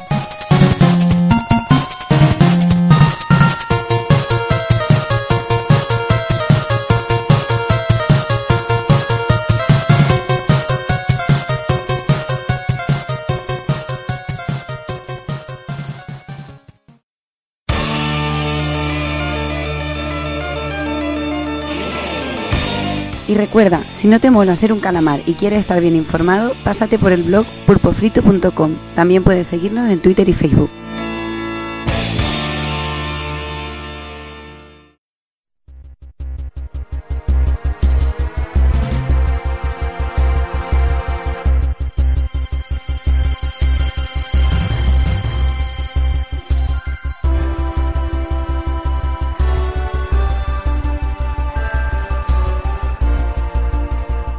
Y hasta aquí el programa, ese repaso a esa gran saga. Y ya poco más me queda, me queda para empezar a despedirme de la gente. Y empiezo despidiéndome del invitado, Fran. Como siempre, un placer tenerte por aquí. Ya sabes que es tu casa. Cuando quieras, puedes volver. Nada, muchísimas gracias por dejarme explayarme con esta gran saga, que sabéis que es de mis favoritas. Y nada, en Pedasorrons hay un par de vídeos, eh, o tres, de curiosidades de la saga, etcétera, que yo creo que a la gente le puede agradar, si se han quedado con ganas de más. Y si no se han quedado con ganas de más, pues siempre pueden jugar por ellos mismos, que vamos, que esta saga es infinita, tío. La mejor saga de Ranangan de la historia y, y nada, muchas gracias por haberme dejado inmortalizar el asunto aquí. Nada, hombre, ya sabes, cuando quieras puedes repetir. Que vaya bien. Gracias, tío. Y voy a despedir también del amigo Evil, que ya tendrá ganas de acostarse. Sí, que ya tengo una edad, coño. Ya tienes una edad. No, dilo, hombre, cabrón. ya te dejo a ti. ya, hombre. Ya sabes que, cuando las cosas se, se esperan ya no tienen gracia, entonces ya no. No, yo, tú eres un maestro de, de hacer cosas inesperadas. O sea Ahí que, está, esa- Ahí está. bueno, eh, disfrutar un programa. Ya sabes que el Contra 3 es muy especial, sobre todo para los dos, que tenemos buenos recuerdos eh, de cómo nos pasamos el juego ahí en, en difícil, grabando el final en, en vídeo, que fue muy cachondo y un programa que, que lo he gozado cosas malas, porque es una saga que, como bien dice Fran, es seguramente el, el mejor Run and Gun, o el mejor, ya directamente decirlo. Mm, Sí, sí. Y, ah, y tener a- aquí a Fran, que, que le encantan estos juegos, sobre todo la última parte, que como me mola a mí tanto, tío, pues genial. Y lo he disfrutado muchísimo. Es el tipo de juego que a mí me, me gusta y de los que más gracia me hace para echar una partida así rápida. Ujú. Pues nada, Evil, eh, disfruta el día, date, date un Sí. homenaje por ahí con tu mujer, Sí, ya- aprovecha y date un homenaje. haremos. Creo que iré a ver, tengo por ahí apalabrada un, ver la trilogía de Alien en cine, o sea que lo pasaré bien, lo Bien pasaré hecho. bien, o lo pasaré mal. Bien hecho. Pues nada, hablamos en un par de semanillas. Hablamos en un par de semanas. Venga. Venga, y me despido ahora del señor Tagokun, que tendrá ganas de irse a dormir. Pues un poquito, la verdad, pero bueno, la- hoy ha estado muy interesante el programa, la verdad es que... Ah, el otro es día, el otro día no, ¿no? Eh, bueno, el otro día estabais con la puta mierda del, del TOA de este, o sea... Pero es que me estás contando, macho. Joder. Ay, ay, ay. No me llores, Doki, no me llores. No, la verdad es que últimamente ando, ando muy hasta arriba con el curro y, y se nota ya. Sí, que genera no, mucho y, que no, y que no son 40 años, pero también van cayendo, ¿no? Sí, pesan, pesan. No, no, no te diré que no, no te diré que no. Pues nada, Takokun, Pero dejamos que te acuestes y a ver si terminas el The Order, que, que ahora Que queda ya de le va sí, sí. La verdad es que Se sí. te, está, se te está haciendo largo, ¿eh? Sí, sí, yo no entiendo cómo a la gente se le acaba tan rápido. Si yo hace una semana que lo tengo y aún no llevo ni la mitad. Pero bueno. Pues nada, chicos, nos vemos en el próximo programa normal. Vamos hablando. Venga, hasta luego. Hasta luego. Venga, va, me despido también del señor Kafka. Bueno, guapetones, que muy bien, mucha, muy lo pasado de puta madre y para que veáis lo que son las cosas, este, hablando con un colega mío, con el Tito Oscar Tesuo, eh, él, no, él es también jugador de hace muchos años y tal, y no conocía la saga Contra, o sea que este, pe- este programa yo creo que le va a venir muy bien a mucha gente, tanto a los que no conozcan la saga como los que no. Y ya te digo, ha sido un placer aprender del crack del abuelo Batallitas, Evil, y, y, y del, y del crack del Tito Franfriki también, que es un crack, es un señor, y me pasa de puta madre. Pues tú ya Ay, sabes, ya sabes, Kafka, que, que estas cosas se acentúan con la edad, o sea, yo no digo nada. Sí. Nah, pero escucha, si yo de todo modo de aquí soy el más joven, o sea que no pasa ni media, tío. Por eso, por eso digo. Escucha, que yo eh, yo me reivindico y vuelvo a dejar claro eh, que yo adopto ahí los dos contras de PlayStation 1 y me alquilo si hace falta para la despedida de soltera, tío, también. Y vendo una vez y vendo una Vespino, que nunca nadie lo dice, pero tengo una Vespino ahí que la vendo, barata, buena. Muy bien. Primo. Pues la en ¿Vale? Wallapop, que ya sabes que los precios son ajustados. Y, y también compro cobre. También. ya te digo, Wallapop es tu, es tu aplicación. Que ahí Buah. están los precios súper ajustados. Menuda fauna. y nada, chicos, que un beso negro y que lo paséis bien y hasta la próxima. Venga, a pasarlo bien. Ah, pasarlo bien. Y ya también me despido del señor Doki. ¡A Palusa! ¡A Palusa! ¡A Palusa! Pues nada, tío, aquí ya me quedo haciendo unas flexiones. Ya estoy cansado, he estado hasta- haciendo estas sentadillas durante todo el programa. No me tienes que gastar bueno. la energía de los ciclos, tío, si no. Ahí está, ya te digo que si no, las proteínas a si las duerme. consumes y no. y A si las lo, veo más, lo veo más de pastillacas de Hulk Hogan, ¿sabes? Sí, sí, bueno, pero, pero el bote entero de coger las pastillas casi a, puños, eh, a puños. Increíble, y nada, ya cogiendo fuerzas para, para el siguiente retro, ¿sabes? Que ya estamos aquí sí, dan- vamos, a dando... estar, vamos a estar en la intimidad, vamos a estar aquí. Sí, sí, me da a mí que sí, ¿eh? Pero te das cuenta, estamos terminando uno y ya estamos, haciendo, ya estamos con el siguiente. Esto ya... Sí, Es sí, muy ya está la lista por ahí de los, de los 20 No. siguientes. Nos tomaremos vacaciones unos cuantos. Ay, qué gentuza. Pues nada, Doki. Bueno, un abrazo. En un par de semanillas. Sí, abracito. Y nada, a mí ya no me queda nada más por mucho más por deciros. Simplemente eh, siguiente retro, eh, como comentaba Doki, cuando la gente escampa quiere decir que toca algo de PC, algo una aventura una aventura de estas que tanto le gustan a Doki y a mí yo también soy bastante fan. Y esta vez le toca tocará ponerse el sombrero, tocará coger el látigo y irnos con Lucas. Y bueno, ya sabéis, Indiana Jones, en The Fate of Atlantis y La Última Cruzada, dos pedazos de aventuras, dos pedazos de juegos que desgranaremos aquí poquito a poco y, y las coceremos bien y os lo traeremos como siempre.